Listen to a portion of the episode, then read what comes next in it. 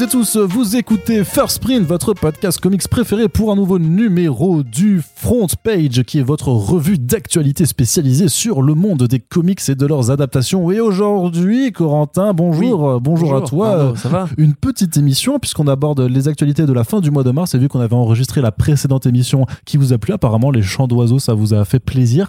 Alors, Qui Euh, c'est qui avait raison? Qui c'est qui avait raison? c'est toi qui avais raison, Eh ouais. effectivement, mais tu euh, n'avais pas, tu n'avais pas anticipé quand même le fait qu'on se fasse déloger de la pelouse parisienne dans laquelle nous, à laquelle nous étions euh, par des agents un peu zélés, puisqu'apparemment jusqu'au 12 avril, je crois, il est interdit de faire des podcasts sur la pelouse. Hidalgo d'émission. Complètement. Euh, Ça- Hidalgo, hashtag euh, Paris, euh, vraiment. En dessous de Jean Lassalle au premier tour, je l'annonce. C'est quand même incroyable de se faire dicter euh, des conduites de- d'enregistrement de podcasts par quelqu'un qui fait 1% aux élections présidentielles, mais nous ne sommes pas là pour faire de la politique et t'as vu ça?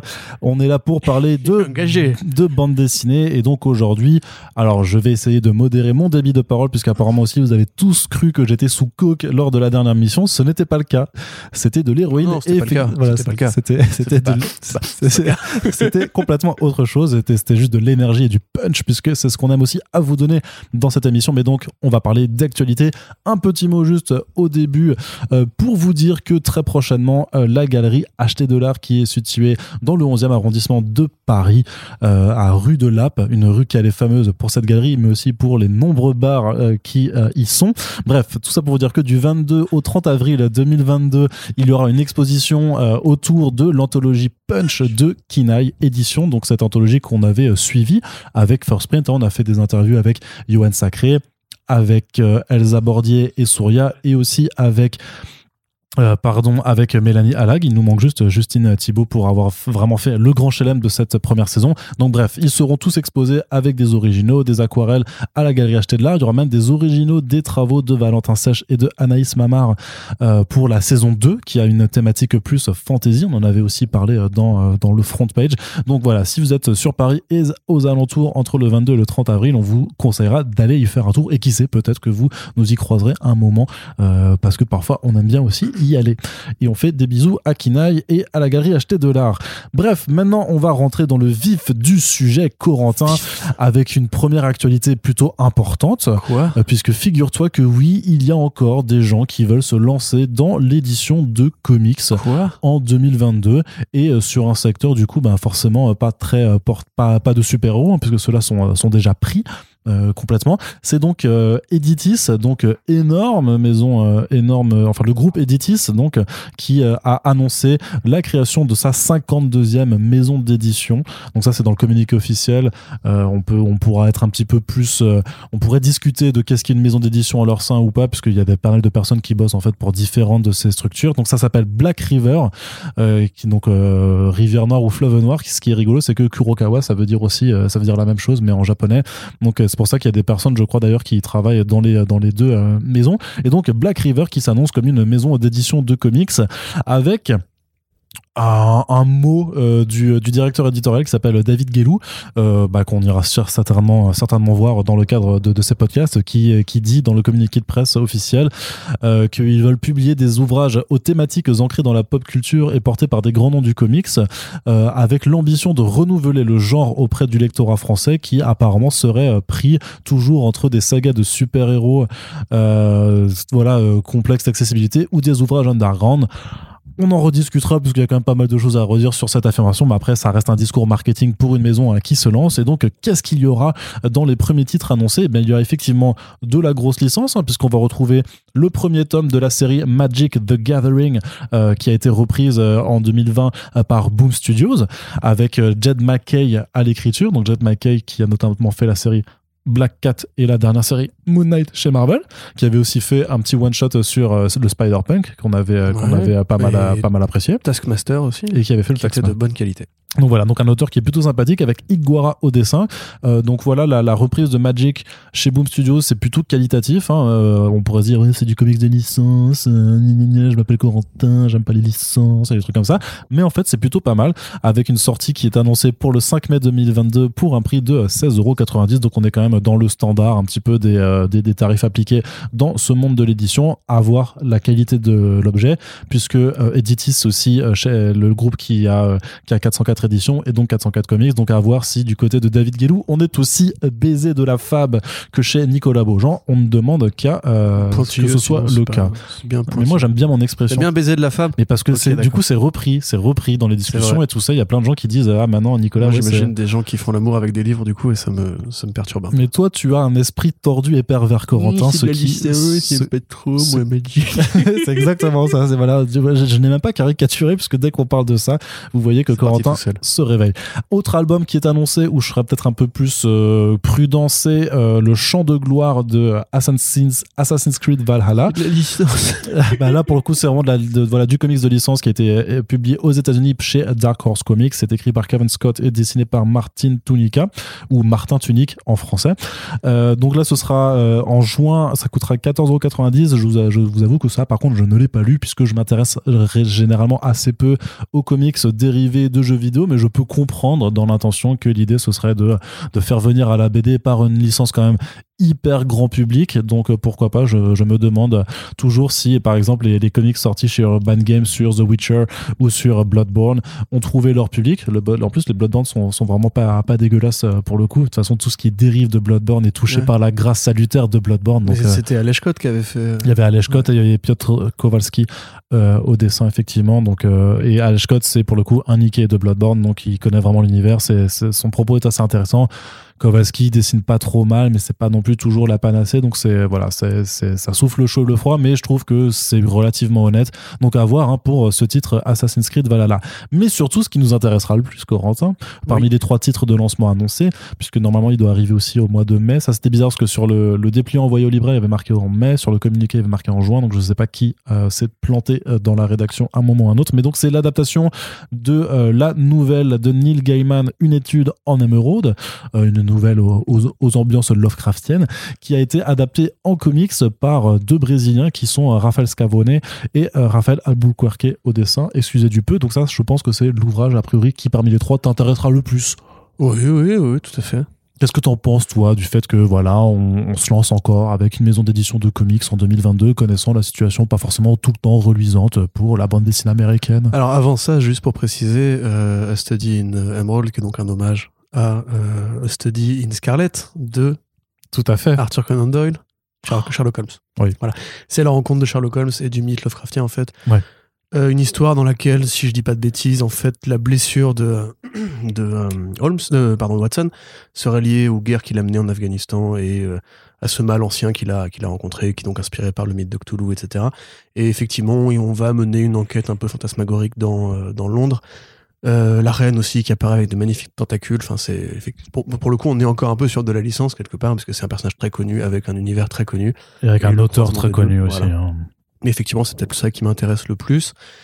Euh, Maintenant, quant à savoir euh, ce que j'en pense, bah, paradoxalement, le communiqué de presse, euh, avec ce côté renouvelé, machin, enfin, ça reste quand même que pour l'instant des BD qui ont déjà des marques et des noms propres assez importants pour les soutenir. Fallait pas non plus une prise de risque euh, colossale. On va y revenir après. Ouais. Euh, Je ne sais pas si le public de Magique l'Assemblée est très très vivant aujourd'hui. Je peux comprendre que depuis qu'il y avait euh, les compétitions, enfin que l'esprit de compétition était un peu revenu aux États-Unis, en France, avec comme en même temps que le jeu de rôle, en même temps que Warhammer 40 000, et que toutes ces passions de niche s'assumaient de mieux en mieux, et qu'il y avait des grands championnats. J'ai vu une vidéo d'ailleurs là-dessus sur Vice sur les grands championnats de Magic que les mecs se font. Non, mais c'est ouf. hein. Non, mais en vrai, le, bah, après, c'est un jeu qui est quand même maintenant euh, très, très dense. Et d'un point de vue du lore, il y a toujours eu, euh, oui, il y a toujours enfin, eu des romans, il y a toujours. il y a toujours eu des romans. Il Il y a eu des comics, il y a eu des, bah oui, bah rappelle-toi qu'il y a même un album qui est sorti euh, chez chez iComics qui a priori n'a pas fonctionné parce qu'ils ont pas ils ont pas donné suite à- après.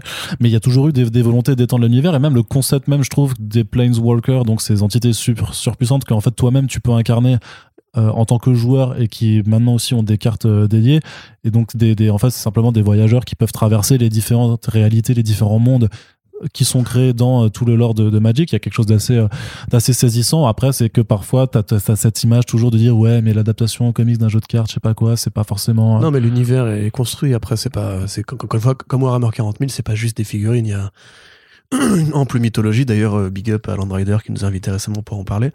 Enfin, en tout cas, des comics Warhammer 40 000. Euh, non, mais c'est juste par rapport au marché, on va dire. Qu'est-ce que ça représente comme part de marché potentiel d'avoir une adaptation en BD De marché BD, tu veux dire de. Oui. Pas le marché euh, fruits et Non, le légumes. marché, non, le marché Ouais, primaire. Voilà, pour le ça. Voilà, évidemment. Si tu vas Non, prendre- Intermarché, je pense. tu vas prendre tu tes-. Tu vas prendre tes salades Ouais. et là, paf, à côté des, des oignons, il y a, il y a une Non, tu BD épluches tes salades et tu fais, tu vois, tu, tu joues avec un deck Mm. de feuilles de salade, Arnaud. T'as d'autres blagues derrière, tu. je peux Non, tu m'as, tu un peu coupé dans mon élan, Voilà. c'est pas grave. Donc sinon Assassin's Creed c'est pareil, il y a déjà eu une offre BD qui a été, euh, euh, on va dire, soutenue. Alors BD, Euh, bof, BD comics, surtout romans. Il y a eu de franco-belge Sur- aussi, hein. c'est- Ouais, mais c'est surtout des romans en fait. Et les romans, j'ai regardé les chiffres sur, euh, ça vend. sur Edistat et ouais, il y, a des- il y a des 60 000 exemplaires pour des, euh, pour des romans poche de Assassin's Creed. Donc ils sont sortis euh, quand la licence était euh, encore plus forte, c'était à l'époque plus Assassin's Creed 3 et tout ça là. Et C'est ce que j'allais dire aussi, c'est la, la licence, bon elle est toujours forte. bah, dans le marché, ventes, enfin mais- les, les ventes sont Oui, toujours. mais la euh, raison pour laquelle ça avance, parce qu'on te propose d'explorer à chaque fois un, un, environ- un environnement différent, une époque différente. Bah là, euh, clairement, ce sera de Valhalla, donc il y aura du, de, la, de la Viking. euh, on déjà beaucoup de hein. Vikings. Tu vois ce que je veux dire? Enfin, euh, Les gens qui ont joué à Assassin's Creed Valhalla, c'est peut-être pour pouvoir interpréter un Viking dans un monde ouvert, avec des drakkers, avec des combats, etc. Les, les BD de Vikings, ça existe depuis très longtemps. Il y a déjà en plus des, des, des masterclass. euh, Oui, et puis sinon les gens regardent il y a la série. Des trucs vachement bien qui existent déjà. Puis les gens sinon regardent la série Vikings. Et puis voilà. Oui, voilà, mais même, je veux dire, Northlanders, le truc là, le manga de Vikings super connu euh, dont on va pas me revenir là. Vinland Saga. Vinland Saga. Mais entre autres choses, je veux dire, même l'univers Assassin's Creed, il a plus vraiment de. Enfin, peut-être que je dis une bêtise, hein, il a plus vraiment de narratif très construit. Aujourd'hui, Bah. c'est. Est-ce que tu joues encore au souvenir d'Abstergo euh, isolé ou est-ce qu'il y a encore une vraie saga Non, non, il y a encore Abstergo. hein, Il y a enfin, alors je sais plus, c'est parce que moi j'avais fait euh, le dernier que j'ai fait, c'est Odyssée, et t'avais quand même des passages euh, dans notre monde. C'est les Grecs, Odyssée. Et euh, t'avais encore des, quelques passages, mais c'était très réduit par rapport à la façon dont, dont tu contrôlais, euh, je sais plus comment il s'appelle, dans Assassin's Creed 2 par exemple, tu vois, c'était quand même plus ténu. Et je trouvais que de toute façon, Desmond. Euh, ouais, et je trouvais que clairement l'intrigue du monde réel quand même était euh, vachement en retrait. En tout cas, moi, je, je, je, enfin, je m'en fous d'Abstergo maintenant, tu vois. Oui, mais moi, c'est pareil en fait. mais limite, je me fous en fait. C'est de- plus l'histoire des personnages que tu ouais, vis qui, qui C'est est ça, mais moi je me fous du scénario même euh, avec cette espèce de débat miteux entre la liberté et le contrôle. Oh là là, c'est super euh, novateur et tout. Entre les, les Templiers et les Assassins. Moi, ce qui m'a toujours fait kiffer, c'était juste de me balader dans, dans un environnement qui était reconstruit. Parce que le narratif, enfin le même tout le plot euh, de, de long terme d'Assassin's Creed 1 à 3, euh, j'ai jamais trop compris la hype personnellement. Par contre, le- l'effort de pouvoir justement euh, Modélisé. explorer ouais. voilà, une civilisation. tu vas à Paris, tu peux, tu peux grimper à Notre-Dame et tout. Mais tout le coup, même en plus, le, le mythe des, des, Assassins initiaux, enfin, c'est un truc qui m'a intéressé à une époque. Et en définitive, la version qu'on a, c'est très blockbuster hollywoodien. Donc, j'ai jamais lu du coup de comics Assassin's Creed. Il paraît qu'il y en a des très bons. Mais je me rends pas compte. Est-ce que c'est de la licence qui maintenant est un, un cash-seller euh, absolu euh, là pour lancer une maison d'édition tout de suite Neil Gaiman, bon, là, à l'inverse, pour- ça me paraît beaucoup plus safe. Même si c'est pas des, Bah, moi, c'est l'inverse, tu vois. Moi, je me dis, est-ce un que les gros, gens. un gros vendeur, mais je veux dire, c'est un nom propre que les gens, les fans de littérature connaissent, auxquels ils sont attachés. Et on voit qu'aux États-Unis, les adaptations en les adaptations en BD de ces, ces nouvelles, ces écrits euh, en prose, bah c'est ce qui fait aussi les choux gras de Dark Horse, actuellement. hein. C'est ils continuent régulièrement. Ouais, mais justement, moi, j'ai pas l'impression que l'adaptation de. De euh, des dieux là merde Norse Mythology, non non pas dans Mythology non qui est sorti American en- Gods, mais Voilà, American ouais. Gods. J'ai pas l'impression que American Gods ait non plus fait des, euh, des, des, des, des, euh, des énormes ventes chez Urban avec leur beau. Non, ça je pense pas, je pense pas non plus. Par contre, Bah, la- du coup, les contes de la pourquoi- mythologie nordique, par exemple, ça, ça a bien marché proportionnellement. Bah, aux États-Unis peut-être, mais en France on ne le sait pas. Mais on a aussi des fans de. Bah c'est, du coup, j'ai contredit ce que je disais par rapport aux Scandinaves, mais on a aussi des fans de mythologie scandinave très énervés en France, qui écoutent du métal et qui votent euh, ce qu'ils votent, et qui ont des tatouages euh, tribaux. Euh, mais je veux dire, Tu là, là c'est quand même. euh, oui, bien sûr, mais j'aime beaucoup, beaucoup les fans de métal. Mon beau-père est fan de métal, et pourtant il a pas de tatouage. T'enregistres Donc, euh, avec un fan de métal, tu sais. Mais... Ouais, mais toi, t'es fan de Nakamura aussi, donc t'es un peu centriste. Moi, je suis niveau éclectique. Euh, Sachez-le, mais il n'y a pas de honte, Arnaud, c'est pas un jugement. mais je le revendique. Par contre, être fan de Joule au premier degré, par- là, on pourrait, après 30 ans, on pourrait commencer à en, en discuter si tu veux un jour. Mais, J'assume. mais donc, qu'est-ce que je voulais dire? Là, c'est pareil, c'est Sherlock Holmes plus euh, Lovecraft. Deux univers qui sont très connus euh, en France. Je vois très bien euh, s'ils veulent mettre de la, des ronds pour aller chasser tes, tes hommes sandwich préférés, les influenceurs, à qui ils pourraient s'adresser pour mettre cette BD-là entre les mains des gens. Parce que c'est quand même des univers très très populaires au sein des fans de, de, de genre entre guillemets et Neil Gaiman lui-même étant un auteur reconnu t'as entre guillemets une sorte de garantie que ce ne sera pas euh, inintéressant ou juste du Hmm. du- de la prod poubelle, quoi, on va dire. Après, les hommes sandwich dont tu parles ont cette particularité de généralement de ne pas vraiment lire de bande dessinée. Donc, je suis pas sûr qu'il faille vraiment. Mais ils en font, des fois. sur, quoi. ouais, non, non, mais on est vraiment sur enfin, le public euh, auquel, tu fais, euh, auquel tu fais mention. Je te jure que c'est pas des gens vers qui, euh, à mon avis, une maison d'édition a, intérêt à se tourner parce que. Enfin, je sais pas, je sais plus trop comment comment fonctionnent les maisons d'édition par moment dans leur choix de effectivement d'opération marketing vis-à-vis de ça. Mais ce n'est pas la question, Corentin, c'est qu'il y a d'autres titres hein, qui arrivent qui n'ont pas été encore annoncés officiellement euh, par le site de, d'Editisme en fait qui, qui était déjà marqué sur les dépliants justement envoyés aux libraires. C'est qu'après on aura aussi des comics euh, à l'été euh, dérivés des licences d'autres licences euh, Ubisoft hein, je crois du coup doit avoir un contrat avec Ubisoft parce qu'il y a les comics Far Cry et The Division. Donc là-dessus bon euh, on va coup, pas Je vais répéter, l'intérêt de ces jeux-là, c'est plus de se balader dans un monde ouvert tropical dans Far Cry ou post-apocalyptique dans The Division. Des œuvres qui font déjà du Far Cry ou du Division, ça existe déjà depuis la nuit des temps. C'est- DMZ, ouais, mais après, t'as- t'as- t'as- t'as- après, là, t'as les- peut-être juste l'effet de marque, mais par contre, c'était l'autre l'autre titre qui, pour le coup, est le, le plus risqué des six.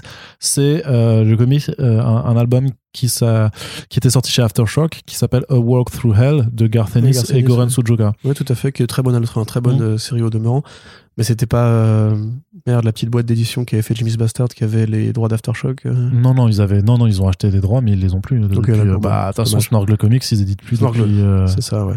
ils éditent plus grand chose là, donc. Ouais, bon, bref, du coup, ça, à la limite, mais ça, c'est pareil, c'est encore une fois, du coup, une deuxième, une deuxième vague de titres où il y aura majoritairement de la licence et une BD d'auteur britannique dans les deux cas, c'est rigolo, il y a une sorte de, de tir croisé.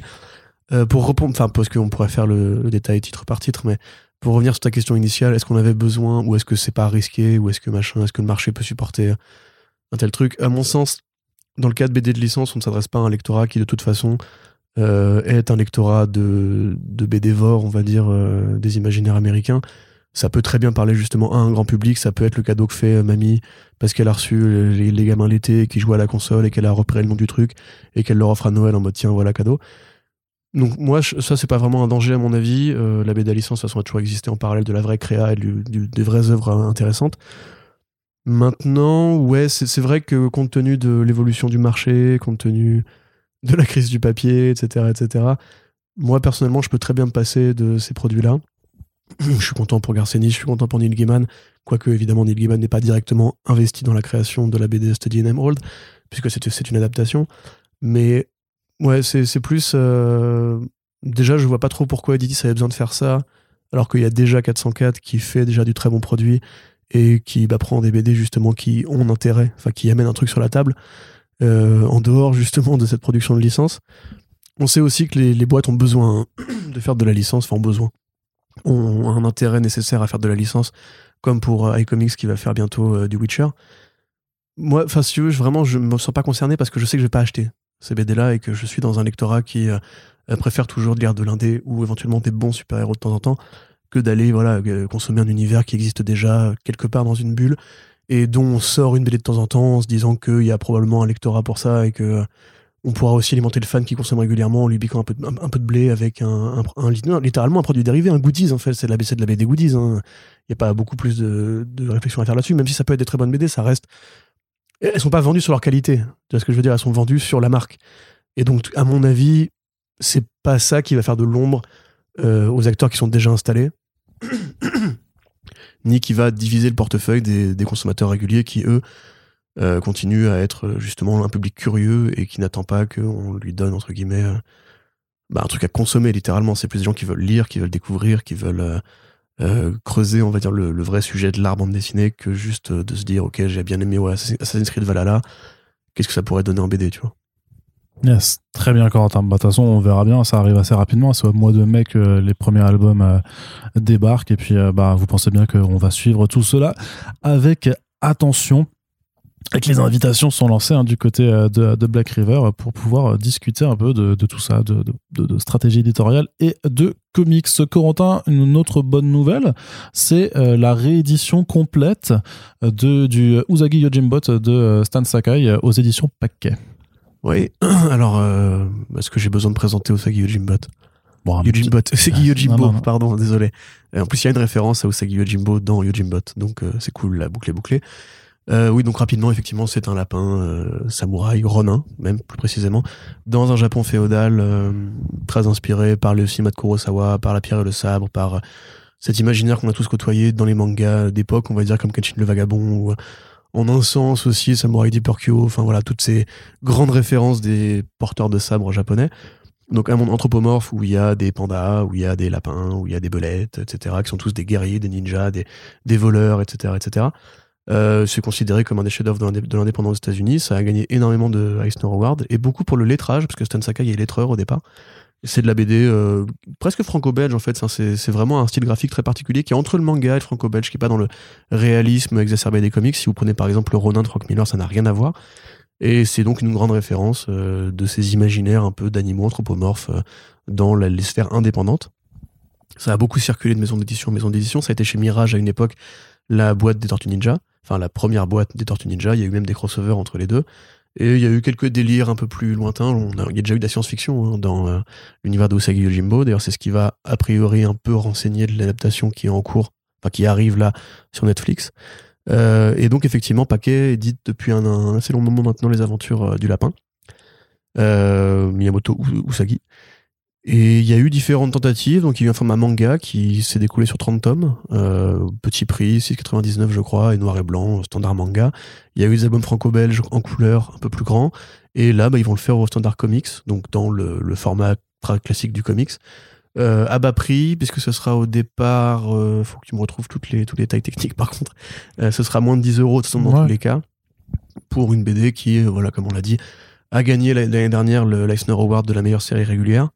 Je crois que c'est la première fois depuis son début de parution. Donc, euh, c'était pas sa première nomination, par contre. Non, non, pas du tout, pas du tout. Mais ça fait 35 ans que ça existe. Hein, donc, mmh. euh, évidemment, on imagine bien que Stan Saga est en très respecté dans l'industrie. Trois premiers tomes à 5 euros avec un tarif ensuite de 9,95 euros. Donc, c'est assez imbattable. Hein. C'est ça. Et avec, encore une fois, l'adaptation le, partielle, on va dire, qui, qui arrive sur Netflix, c'était le moment de rééditer, en fait, simplement en espérant que le public au moins se serve de, comme à chaque fois, ces adaptations pour aller revoir le matériau source à la base. Euh, moi, j'admets que je suis, je content, mais j'ai toujours bien aimé lire Usagi Yojimbo en noir et blanc. Donc, euh, j'ai pas forcément besoin d'une version couleur ni comics. Je trouve, je trouve, le standard manga était assez intéressant euh, parce que c'est clairement du American manga en quelque sorte, surtout que ça prend des référents japonais. donc voilà, ça arrive. tant mieux pour Paquet, il fait quand même du bon boulot avec cette licence. Et on, verra s'ils veulent ramener un jour Sakai en France. Eh bien, j'espère effectivement que qu'il pourra venir un jour ou l'autre, puisque voilà, euh, il y aura forcément un Super Friends de quality euh, à faire avec lui. Corentin, autre nouvelle, c'est que, euh, les, que la série Doc Frankenstein des Sœurs Wachowski est, est, disponible en VF chez les éditions Huggin et Menin. Oui, donc c'est une bonne nouvelle, effectivement, parce que ça, ça complète l'arrivée en France de la bibliographie de Jeff Darrow, bibliographie qui est déjà donc en partie éditée chez Futuropolis, qui a récupéré le gros de ce qui avait été fait chez Dark Horse, euh, et un peu justement chez Burlyman Entertainment, qui était la boîte d'édition en fait des Sorvachowski, qui a été montée juste après Matrix 3. Euh, euh, à l'époque où justement les frangines, bah, qui ont toujours été fans de comics, hein, d'ailleurs on sait que l'univers des Matrix s'inspire beaucoup de la série Les Invisibles de Grant Morrison.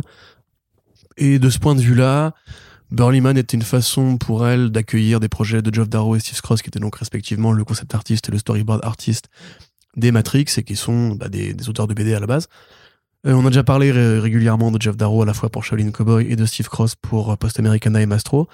Donc, on va dire que les deux euh, se sont associés justement pour une histoire qui était pitchée et dialoguée euh, par les Wachowski, qui était donc Dog Frankenstein, qui est l'histoire postérieure au, roman Frankenstein de Marie Shelley, où la créature, euh, bah, la créature est encore en vie, euh, traverse les époques, les générations, va aux États-Unis et devient une sorte de Captain America, on va dire, de, de parangon de justice euh, qui espère libérer un petit peu l'humanité de, la tyrannie et qui en échange du coup bah, se fait traquer par les conservateurs, etc.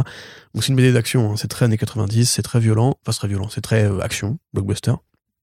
Pour moi, c'est pas le meilleur travail des Wachowski. Je pense même pas que ce soit particulièrement euh, comme ça qu'il faille le vendre. Enfin, on peut pas juste dire c'est les Wachowski, les génies qui ont fait Claude Atlas et Matrix. Il faut plutôt aller vers le côté graphique puisque c'est effectivement Steve Cross, Steve Cross et Jeff Darrow qui sont deux grands dessinateurs qui bah continuent à faire de très bons boulots dans le présent. Et si on veut revenir un petit peu à leurs origines séquentielles, parce que c'est un produit qui a maintenant 15 ans, Euh, c'est intéressant de, de les redécouvrir. Mais tel quel, enfin, si je devais donner un conseil, c'est peut-être lisez déjà euh, Shaolin Cowboy, lisez déjà Maestro et lisez déjà Post Americana parce que c'est quand même des œuvres plus construites. Euh, là, il y a vraiment un côté petit délire entre potes. Et on a déjà eu beaucoup Frankenstein euh, contemporains. Il y a un Frankenstein chez Marvel, il y a un Frankenstein chez DC. Il y a eu plein d'histoires de Frankenstein en mode héros d'action, euh, même des, des tonnes d'œuvres de série B qui prennent le personnage sous cet angle, dont une avec Aaron Eckhart, euh, I Frankenstein, qui était le mec de Double Face dans The Dark Knight qui jouait de Frankenstein dans un truc nul à la Underworld ou à la Morbius. Euh, et donc voilà, enfin ça arrive, tant mieux pour euh, Guinée Menin. C'est sorti, c'est sorti, euh, c'est sorti. ah, c'est sorti, ouais. L'édition a l'air euh, assez quali. Donc euh, pourquoi pas, mais je- enfin, tu vois, on me parlait l'autre fois, on a déjà beaucoup parlé de Jeff Darrow dans le dernier podcast. Euh, je pense effectivement que si vous n'avez pas lu Hardboiled par exemple, si on, si on l'a pas encore assez vendu, à mon avis, commencez par là si sa bibliographie vous intéresse. Et une fois que vous avez vraiment bien tout lu, revenez à ça parce que c'est pour moi un peu plus secondaire. Ok, très bien. Mais c'est que mon avis. Hein, c'est- Ouais, mais on, on l'estime. Ouais, oh, c'est gentil. On, on sait que quand tu dis quelque chose, c'est un peu comme la pluie et le beau temps. Tu fais un petit peu la, la pluie et le beau temps dans, dans le monde des, des comics. Merci, hein, c'est très gentil ce que tu dis là. Ah bah, Ça la, fait plaisir. la plus belle des Miss Météo du comics. Mais qu'est-ce qui nous arrive? Ah bah, je sais pas. Écoute, je crois, je- on va poser nos, nos micros et puis on revient juste après. Viens là C'est honteux, Corentin, c'est honteux. Donc on va plutôt continuer de parler d'actualité. C'est toi qui me fais du, du rentre dedans là. Ouah, ça va. Vous êtes témoins, amis auditeurs et auditrices. En même temps, si vous voyez comment il était habillé, hein, Quoi Mon petit t-shirt. ton petit t-shirt à fleurs là, euh, c'est pas une invitation, Corentin, je ne sais pas ce que c'est. Bref, C'est euh, un, relaunch cet été pour le Batman bimestriel d'Urban Comics qui a fini enfin de publier la période, euh, euh, enfin Rebirth grosso modo et, et ce qui s'en suivait, le, le- le- run de Tanyan post, post Tom King et qui attaque la période Infinite. Donc forcément, ça motive de faire un relaunch. La formule va pas changer forcément, ce sera ça s'appellera Batman bimestriel Infinite, tout simplement. On rajoute le truc en fait pour bien marquer euh, de quelle période éditoriale il s'agit. Le concept est toujours le même. En tout cas, on revient vraiment à ce ce qu'était même le, le Batman bimestriel à, à ses tout débuts. C'est-à-dire euh, des séries régulières. En l'occurrence ici, c'est Batman et Detective Comics Infinite. Et après, euh, un, récit complet qui est intégré dedans, ou en tout cas les, six premiers numéros d'une série. En fait, il y a un arc, euh, l'équivalent d'un TPB, qui, qui est intégré là-dedans. Et donc le tout pour euh, 12,90€. Donc ça va commencer à partir du mois de juillet prochain avec donc euh, Batman euh, alors tu auras le passage euh, les enfin les parties de Infinite Frontier Zero qui sont consacrées au Chevalier Noir donc à, la fois au segment Batman et Detective Comics qui sont intégrés. Puis ensuite bah il y aura euh, trois numéros du Batman donc de de James Tynion toujours et Rory Jiménez et le Detective Comics de Mariko Tamaki et Dan Mora et dans le premier numéro, en termes de backup, enfin de, euh, de seconde partie, il y aura euh, la euh, moitié de la mini-série Suicide Squad Blackface consacrée à Katana, sachant que l'autre partie avait déjà été publiée dans le Batman bimestriel 10, il y a quand même déjà pas mal de temps. Plus intéressant par contre, c'est que dans le deuxième numéro qui sortira en septembre, en fait, Urban va publier le début de la série Deathstroke Inc. de Joshua Williamson, Howard Porter et Paolo Pantalena. Et apparemment, ça va rester une exclusivité en fait au kiosque. Pas, ils vont, ils vont pas la publier euh, en, Ah bon? en, en, en relié, euh, sachant que par rapport, le truc c'est qu'il y a tout de suite des, des voix qui sont faites, mais c'est n'importe quoi parce que Shadow Inc. c'est dans le dans le crossover Shadow War et tout ça. Oui, sauf que forcément les épisodes de la série en amont ont pas forcément un lien direct avec Shadow War ou ne peuvent peuvent être lus en fait sans, sans avoir lu la, la, la série en amont et que Shadow War, on le sait déjà, en tout cas euh, l'éditeur nous l'a nous, nous l'a confirmé déjà, ce sera publié dans un tome séparé même en fait de la série Batman Infinite. Donc il veut vraiment l'extraire pour garder une forme d'ouvrage qui sera euh, contenu avec euh, avec euh, l'event euh, en lui-même. Corentin, on a quand même un- une offre d'essai presse qui se maintient en France euh, malgré tout. Donc voilà, c'est d'un côté le, le Marvel Comics de Panini, de l'autre le, le Batman Infinite bimestriel.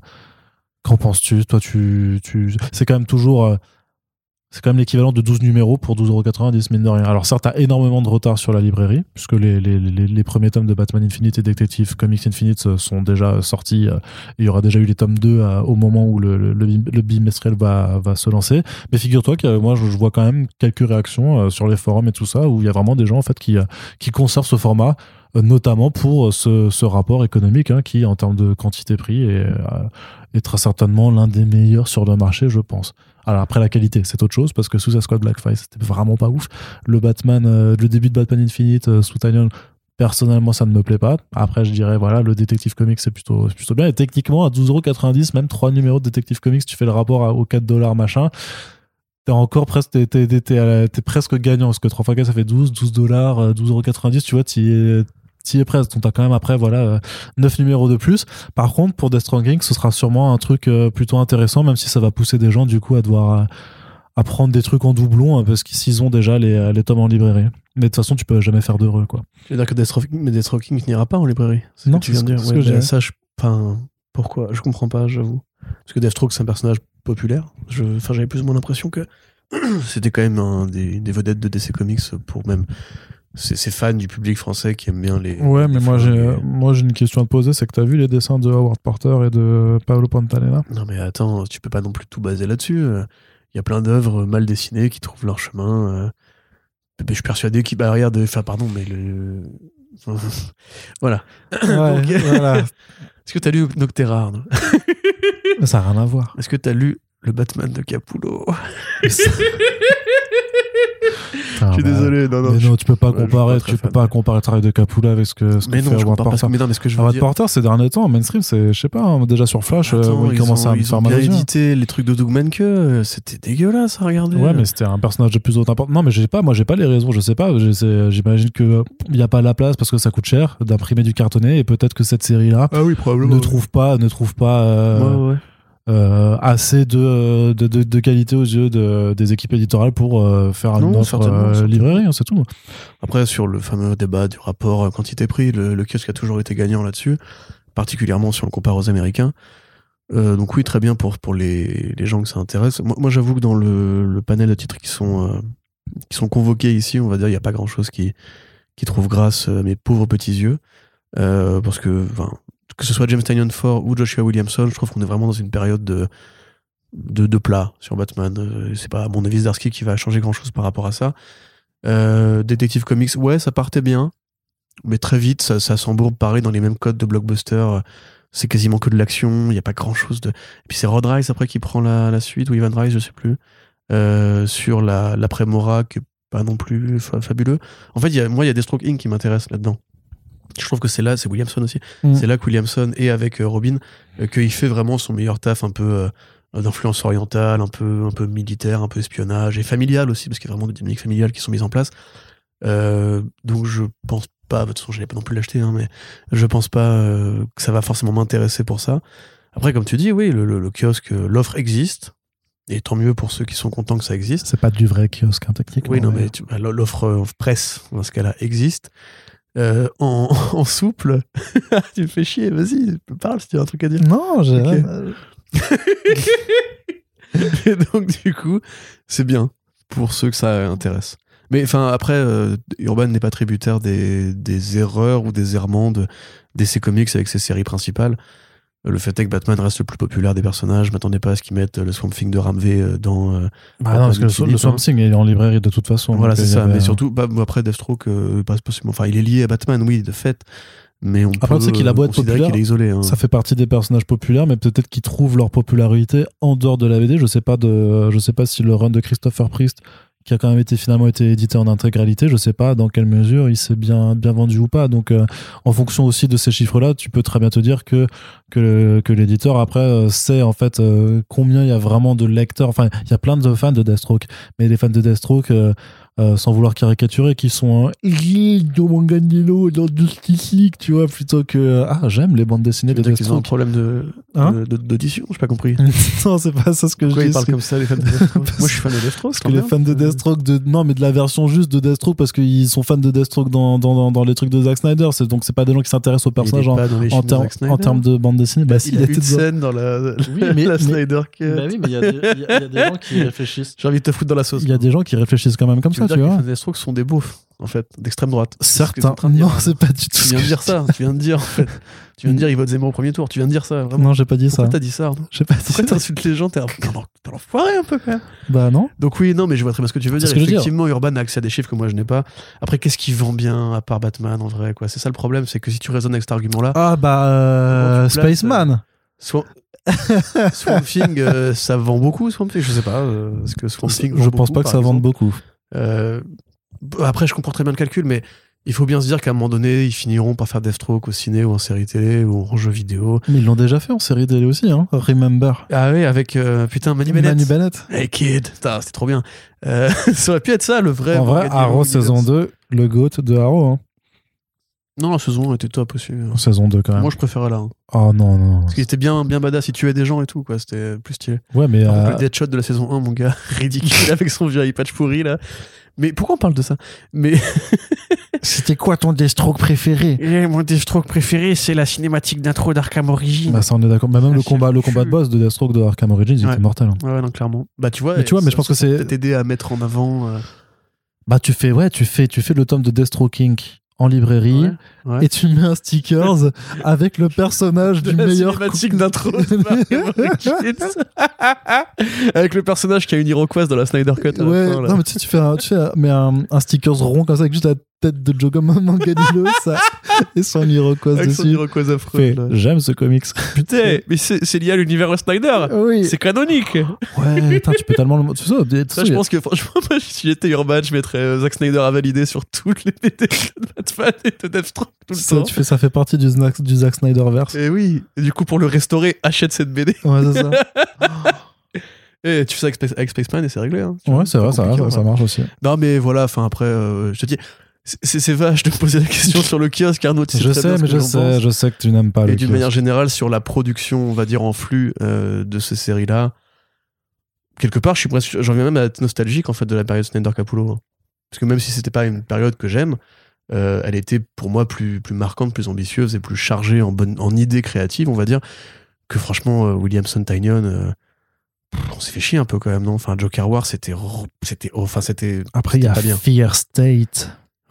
Mais tu vois, c'est pareil, on fait des gros arcs, euh, euh, catastrophistes, euh, apocalyptiques, etc. Avec plein de nouveaux vilains. Vous voulez pas faire juste des, des putains d'enquêtes basiques avec de, de- une esthétique noire, un peu intimiste, psychologique Parce que c'est pas la, la méthode qui fonctionne, quoi. euh. Bah, Reptilian, c'était bien, j'aime bien Reptilian. Ah, mais bien, Reptilian, c'est, à part. Mais ce Batman est meilleur à part en ce moment, je trouve, que dans les sagas principales. Donc, voilà. Très bien. Allez, on va passer du côté de la VO. On a très peu de choses, puisqu'on vous l'a dit, hein, vu qu'on fait là de, de front page à, à- à des distances très, très courtes, euh, bah, en fait, voilà, il n'y a pas eu non plus tant d'activité euh, sur, sur la fin du mois de mars, mais quand même un projet important, c'est Zestworld. On en avait déjà parlé dans un précédent front page. Qu'est-ce que c'est Zestworld me dit Corentin dans l'oreillette. Qu'est-ce que c'est, Zestworld Et voilà, j'ai, tu vois, je prédis l'avenir. Ouais. C'est, c'est un nouveau, c'est une faculté de, pré, de préscience là. De très bonne humeur, toi. qui ah, je, je te dis que je, je n'ai- je n'ai toujours pas pris de, de, de- de substance avant d'enregistrer. Mais donc, qu'est-ce que ces histoires Eh bien, Corentin, je vais te le dire. Figure-toi que depuis, quand même, depuis un peu les débuts de la pandémie, un peu ce qu'on pourrait dire une forme de révolution de nouvelle révolution numérique dans le monde des comics aux États-Unis puisque euh, beaucoup d'acteurs en fait ont commencé à se rendre compte que ils avaient tout intérêt au final quand ils voient l'industrie papier se casser la gueule à opter pour des méthodes de production numérisées et surtout euh, directement accessibles à leur public. Et c'est pour ça que depuis l'année dernière on a vu Substacks euh, une plateforme qui existait déjà une plateforme de newsletter euh, qui fonctionne par abonnement gratuit ou payant. En fait donner des sous directement aux créateurs de comics pour qu'ils aillent proposer leur future publication directement ben, dans la boîte mail des personnes qui sont abonnées. Sachant que chacun de ces euh, équipes créatives a après la liberté de d'éditer aussi en format physique pour ceux qui sont attachés à ce format et sont aussi très nombreux mais donc voilà c'est une façon clairement d'avoir un peu euh, le beurre l'argent du beurre et, euh, un sourire de la crémière en même temps Non, il a édulcoré l'expression. Normalement, c'est le cul de la crémière que tu. Que oui mais je voulais qu'on garde un minimum de prestance en Ah, fait bah, dans ce foutu, podcast mon pote, c'est fini déjà. moi c'est juste un sourire déjà ça je trouve que c'est déjà Est-ce que tu vas regarder les intros qu'on a fait tout à l'heure hein non je ne vais D'accord, pas les garder pour, pour la prestance. personne ne gardera ces... personne ne pourra écouter ces intros je suis désolé Euh, donc ce que je veux dire c'est que voilà euh, il y a forcément eu beaucoup d'engouement parce qu'ils ont recruté de très gros noms Euh, Tom King, Elsa Chartier, Chip Zdarsky, James Tynion Ford, Donny Cates, Jonathan Hickman. Donald Stevenson, Christian Ward et tout ça. Donc voilà, il y a vraiment beaucoup, beaucoup, beaucoup de gens qui sont dessus. Forcément, ça attire la concurrence. Il faut bien qu'il y ait.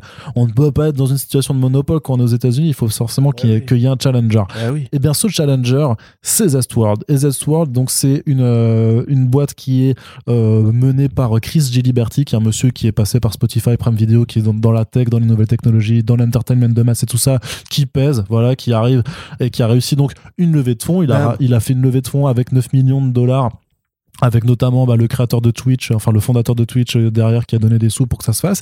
Et donc ils viennent de dévoiler, de dévoiler leur line-up de lancement avec donc tout un tas d'équipes créatives qui vont faire des comics en creator owned que, qui seront disponibles comme pour euh, Substack à, par abonnement mensuel, donc à 7 dollars grosso modo euh, le, le, le compte du créateur. Avec les mêmes règles par rapport au partage des droits. Euh, oui, oui, très certainement. Oui, oui, c'est ça, ça, c'est, ils gardent tous leurs droits. J'imagine qu'il y a des discussions pour des IP pour après que ce soit adapté. Et puis, euh, s'il doit y avoir une version papier, il y aura une version papier, quelle qu'elle soit, ou qu'elle soit euh, publiée. Et donc, on retrouve qui? Eh ben, on retrouve Amanda Conner et Jimmy Palmiotti, par exemple. du dos, Ouais. Bah, ça- Il se faisait rare. bah, en fait, pas tellement. C'est juste qu'en fait, ils se sont écartés de l'industrie mainstream parce qu'en fait, tous leurs derniers projets se font surtout via Kickstarter. Oui. Donc, Oui. ils sont déjà dans cette logique, Mais en fait. tout, tout leur dernier projet, en fait. Ils- Non, mais ils sont donc déjà dans cette logique de travailler directement en fait avec les lecteurs, avec leur public, plutôt qu'avec euh, des, euh, des intermédiaires. Donc c'est pas du tout surprenant de les voir là-dedans. Mais on a aussi Eric Canet, on a euh, Peter J. Tomasi, on a Phil Jimenez ou encore Alex Segura, qui donc vont voilà faire chacun leur leur projet. Donc Tous les vétérans de DC qui ont dit on va faire prendre des vacances. vrai, c'est vrai qu'il y a un petit lien un peu là-dedans, tout à fait.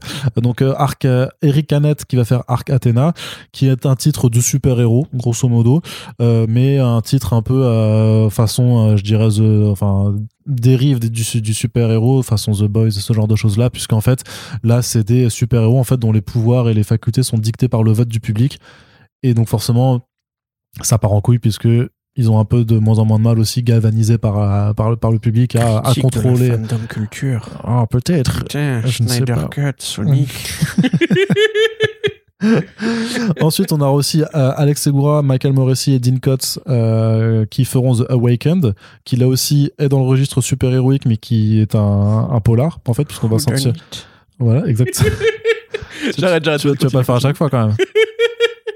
Mais je mets des mots dièses en fait. Ouais. Tu vois, c'est- Ensuite, on a Blood Tree de Peter J. Tomasi et euh, Maxime euh, Simi avec euh, les couleurs de, euh, de John Callis. Alors, c'est Simi, mais c'est un S avec un truc dessus, donc je sais pas si ça se dit S ou Ch ou autre chose. Donc là, c'est un thriller qui suit deux enquêteurs du NYPD à la poursuite d'un tueur euh, vicieux qui, fait, qui se fait appeler Langer Killer et qui s'en prend que au fils des très bonnes familles euh, américaines. Et donc, en fait, son but, c'est un peu à la Renato Jones, hein, d'épurer la société en allant buter euh, les puissants. Sauf qu'a priori, il s'en prend à des personnes innocentes, donc c'est pour ça que c'est pas très très bien. Parce que s'il Oh. s'en prenait à Bezos, peut-être que ce serait moins grave pour, pour, pour, pour, pour, pour nommer personne. Ah bah, bravo Arnaud.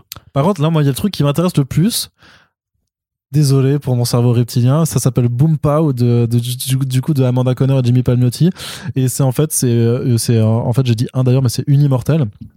Euh, en, en tenue relativement légère, qui est réveillé de son sommeil éternel par, par une bombe nucléaire, en fait, qui, qui parle et qui. Ça, c'est pas une bombe nucléaire qui a explosé, c'est une petite ogive Ouais, nucléaire c'est une avec des yeux et une bouche et Ouais. qui est un petit personnage et Voilà. qui va réveiller l'immortel. Et du, et, et du, et du coup, le visuel a l'air cool, ça a l'air débile. Et euh, ça a l'air très très polisson, tu vois, très euh, à la fois à la fois euh, Police non, mais c'est du, c'est du, c'est du coquin, quoi. C'est, c'est Connor et Palmetti, ils aiment bien faire des trucs coquins aussi de temps en temps.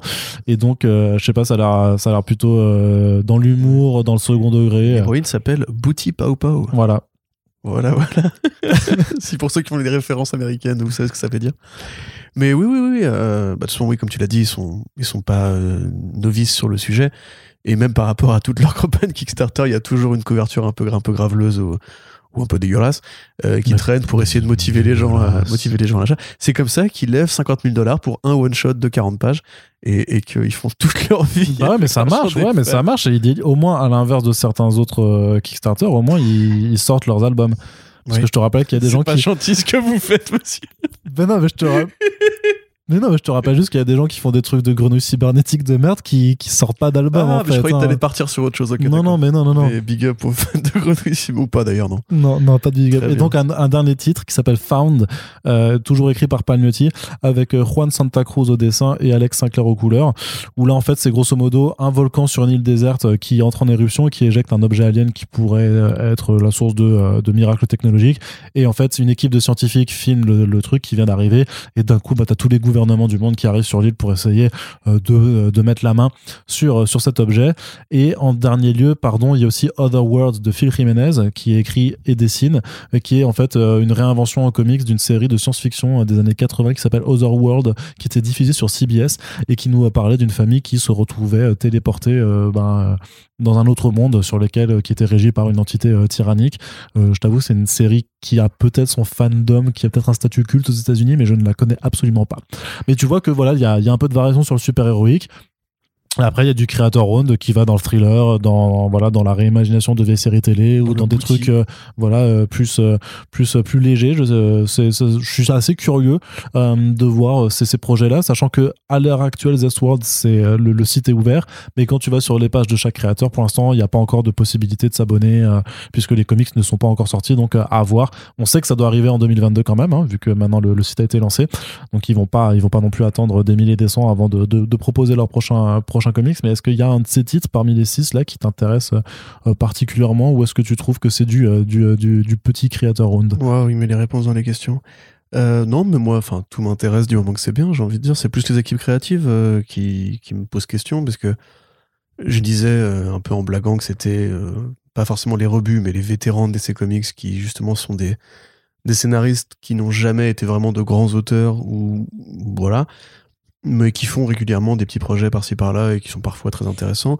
Euh, moi, j'avoue que le couple Connor Palmiotti, c'est pas forcément ma cam. Je, voilà, j'aime beaucoup ce qu'ils ont fait sur Power Girl à l'époque. J'aime bien quelques-uns. Il y a un peu cet aspect Power Girl qui a l'air de revenir. Euh. J'aime bien quelques-uns de leurs projets, mais ils font tellement de trucs et tellement de trucs que je trouve effectivement un peu parfois, on va dire racoleur pour être sympa, euh, que c'est pas ça qui va me motiver à m'abonner. Par contre, c'est vrai que le, le Whodunit Blood Tree de Peter Tomasi, bah, je suis curieux. Parce que déjà, j'aime bien les polars, ce que je disais avec Batman. Et Thomasy, c'est un mec qui, sans jamais, sans jamais vraiment avoir crevé le plafond, a toujours été un scénariste que je pense compétent. Euh, c'est un bon scénariste, c'est un bon faiseur, c'est un bon artisan et il était bon dans le polar, justement, enfin dans le polar, dans les, les codes du policier sur Batman et Robin. Euh, J'ai bien aimé ce qu'il avait fait à l'époque. Pareil pour Superman, je trouve que c'était l'une des meilleures périodes de Superman de ces dix dernières années, c'était lui qui l'a écrite. C'est même la meilleure, en fait, enfin, en mainstream en tout cas. Euh, Phil Jiménez qui revient au dessin, bah forcément c'est une bonne nouvelle parce que euh, il est rare. Euh, quand il s'investit dans un projet, il le termine pas. Aux dernières nouvelles, il, devait faire justement du Wonder Woman. Bon bah ça, on a vu ce que ça a donné, c'était magnifique, mais c'était court. À part ça, j'admets qu'il n'y a pas grand chose qui vraiment me fait me fait grimper au plafond, enfin me fait grimper au rideau, pardon. Non pas que ce soit forcément des trucs inintéressants, mais je pense que c'est des gens qui auront leur public, un public d'un certain âge et qui est déjà en fait fidélisé à ce qu'ils font depuis assez longtemps. Euh, c'est pas c'est pas de la qualité ou de la variété ou de la richesse de Substack, mais Substack a déjà eu plus de temps pour accumuler un, un parc de consommateurs. Moi, j'avoue, je suis plus dans, dans, la, je suis plus dans, dans le fandom des, Hickman et des Darsky en Indé et des Tom King et des Elsa Chartier que de voilà de Thomasy, de, de comment s'appelle, de Connor et Palmiotti. Mais par contre, je ne doute pas que euh, ces gens-là peuvent ramener un, un public fidèle. Ça, il n'y a pas de doute à avoir à mon avis. Ouais, moi quelque part, c'est cool de voir que cette offre-là bah, inspire des clones ouais, aussi. c'est ça, c'est que ça, que ça existe. Après, c'est toujours aussi, ce sera toujours la question qu'on a déjà, déjà, déjà, déjà posée plein, plein, plein, plein, plein de fois, c'est de savoir si il euh, y a assez de, de thunes en fait euh, chez, chez, le public cible pour pouvoir euh, s'abonner à, à tous ces, ces, ces, choses différentes, sachant que bah ouais, c'est 7 dollars, c'est 7 dollars, puis c'est 7 dollars quoi. Et puis sans parler des Kickstarter, sans parler des des autres plateformes de crowdfunding en règle générale. Des, OnlyFans, des, euh, des choses comme ça. Quoi, tu Quand tu payes déjà pour un Pornhub Premium tous les mois, t'as plus beaucoup d'argent pour euh, lire des comics de Palmiotti, quoi. Faut quand même. Euh, du coup, qu'est-ce que tu choisis entre ton Pornhub Premium et Booty Pau Pau?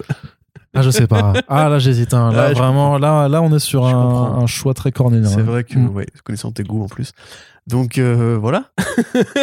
non, mais ce qu'il faut dire, effectivement, c'est que les journées ne font que 24 heures le parc de consommateurs reste qu'il est, et effectivement, on lui tire quand même sur le, bras depuis longtemps. Il y a une élévation des prix du comics en mainstream depuis, pareil, 15-20 euh, ans. On est passé de 3 dollars à 4 dollars, et là, on commence de plus en plus. Hein, euh, si on fait des, calculs d'équivalence, encore une fois, si vous êtes lecteur de Spider-Man en régulier, ça vous coûte cher, ça vous coûte très cher sur un an, ça vous coûte beaucoup plus que ça coûtait il y a 10 ans. Et en parallèle de ça, effectivement, les projets à risque vont plus souvent sur les plateformes de crowdfunding. Il y a aussi d'autres formes, il y, a des, Patreons, il y a des machins comme ça que les gens suivent euh, régulièrement. Est-ce que à terme, le, comics, euh, si ces offres-là prennent, va pas devenir l'un des principaux euh, pôle de dépenses des, fans? Alors on nous dit que c'est déjà le cas pour beaucoup de fans qui sont assez acharnés, qui lâchent déjà 200 euros par mois au moins en BD. Moi j'avoue, j'en suis pas encore tout à fait là, mais ça commence à arriver. Donc je sais pas, après moi, je pense pas par contre que ça va marcher, ou on va dire si ça prend plus d'ampleur, parce qu'effectivement, tu peux pas tu peux pas t'abonner à tout, tu peux pas tout lire, tu peux pas tout payer. Le seul avantage qu'il y a pour moi, c'est que ça met des BD euh, sur le marché. Et que ces BD-là, s'il y en a une ou deux qui sont bonnes, on peut ensuite les conseiller. À côté des courgettes, du coup. Voilà, parce qu'en l'occurrence, vu que c'est eux qui ramènent, c'est eux qui ramènent leur, euh, leur argent avec une levée de fonds, ils tentent une expérience. Si elle prend, si elle prend pas, peu importe, j'ai envie de dire. Du moment qu'ils auront sorti quelques BD qu'on pourra ensuite redécouvrir, etc. Et que les, les auteurs, les artistes gardent les propriétés intellectuelles et pourront les éditer ailleurs. C'est comme là, hein, avec, euh, avec euh, Substack. Zdarsky arrive en mensuel, euh, bah là maintenant même, en fait, je suis en train de me dire, c'est en, en avril. Non, c'est en juin. Euh, Zdarsky arrive en juin Juin, avec. Public Domain et tout. Donc on est au- et pareil pour euh, le and For The Closet Ouais. voilà, qui arrive. Moi, encore une fois, je te dis, c'est du moment que j'ai mes histoires en print ensuite et en album et qu'elles sont bonnes, parce que c'est toujours ça dont, dont on parle, euh, que les boîtes se cassent, que des boîtes d'investisseurs, j'ai pas envie de dire véreux, mais aux dents longues, qui, qui voient une sorte de marché à conquérir avec les carottes et les courgettes, euh, se disent c'est le moment d'investir, c'est le moment de mettre de la thune sur la table. Bah, s'ils me produisent des BD qui sont sympathiques dans le lot, je vais pas me plaindre. Et s'ils se cassent la gueule, bah, c'est pas grave. Ils prennent un risque, ils comprennent le, le danger. Donc euh, voilà quoi. Yes. Très bien, Corentin. On va terminer cette partie comics avec l'annonce de DC Comics d'un- d'une nouvelle compétition en ligne Round Robin, euh, dont le principe est le même que celui de l'an dernier, c'est-à-dire proposer un ensemble de 10 titres euh, au vote des lecteurs et euh, avec différents, différents rounds qui sont organisés à chaque fois, puisqu'on les oppose deux par deux. Puis à la fin de la compétition, ben, le titre sélectionné, sur la base de son pitch et de quelques dessins présentés, aura droit à une publication. C'est comme ça que le titre Robbins de Joshua Williamson a gagné l'an dernier.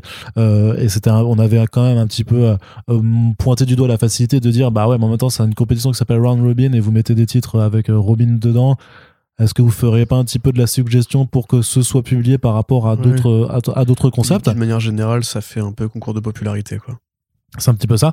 Sauf que pour cette édition, bah, euh, mine de rien, il y a zéro titre avec Batman dans le titre.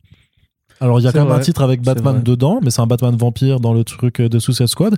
Mais grosso modo, dans les intitulés, on a Hawkman et Hawkwoman The Changeling, on a Wildcat Nine Lives, on a The Questions Grand Solutions.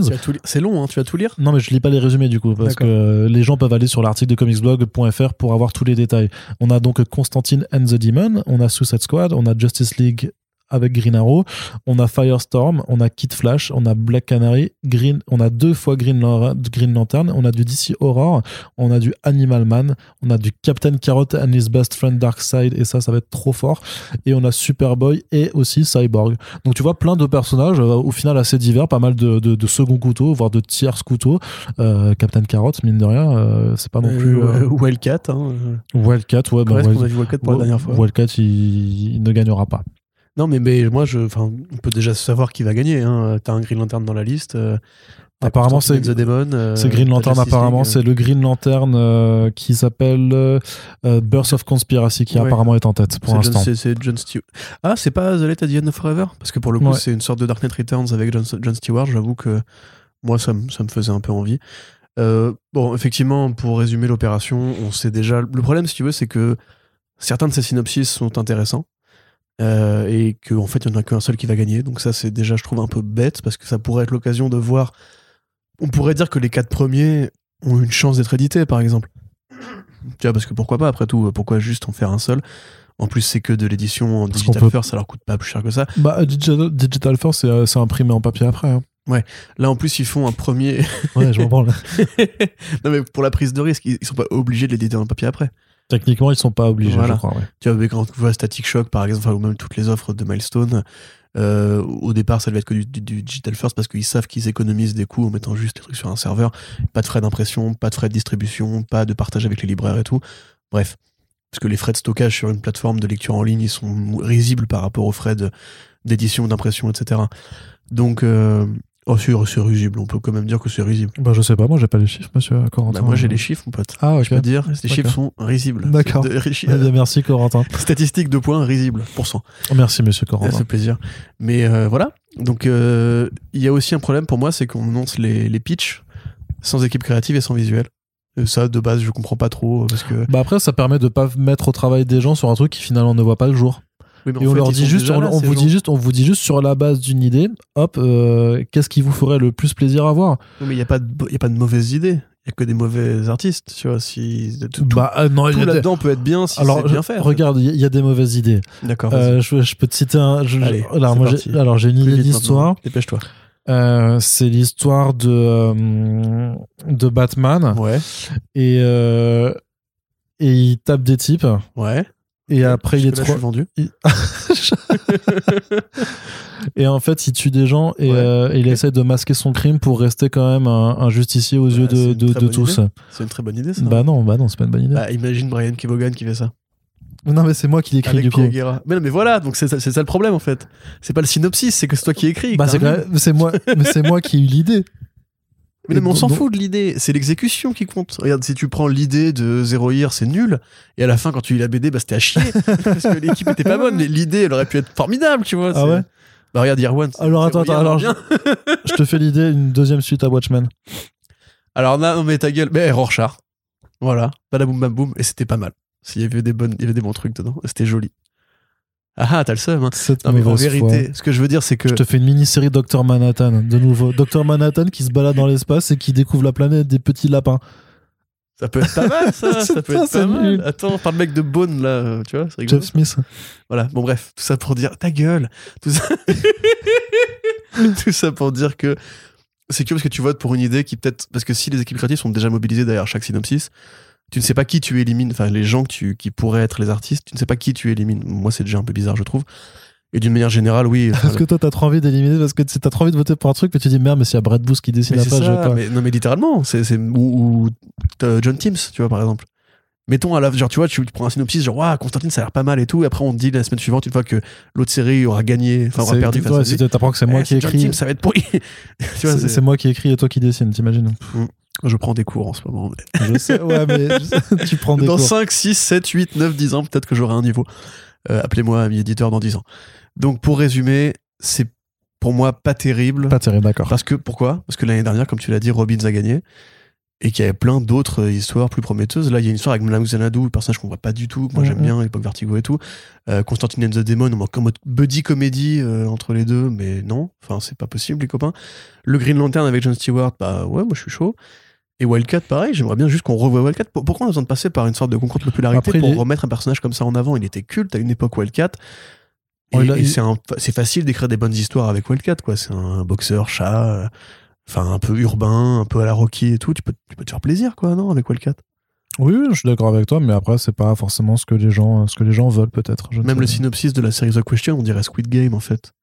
C'est, mais vraiment, c'est, il y a un truc en mode The Question, c'est pas ça du tout. Là, vous, en- vous voulez passé dans une sorte de, de broyeur mainstream. Tu aimes pas Squid Game, Corenté J'ai vu un épisode et ça m'a gavé, mais. euh, Moi, j'aime bien Squid Game, ça, ça dit trop des trucs sur la société. société. Ouais, eh oui, c'est comme le Joker.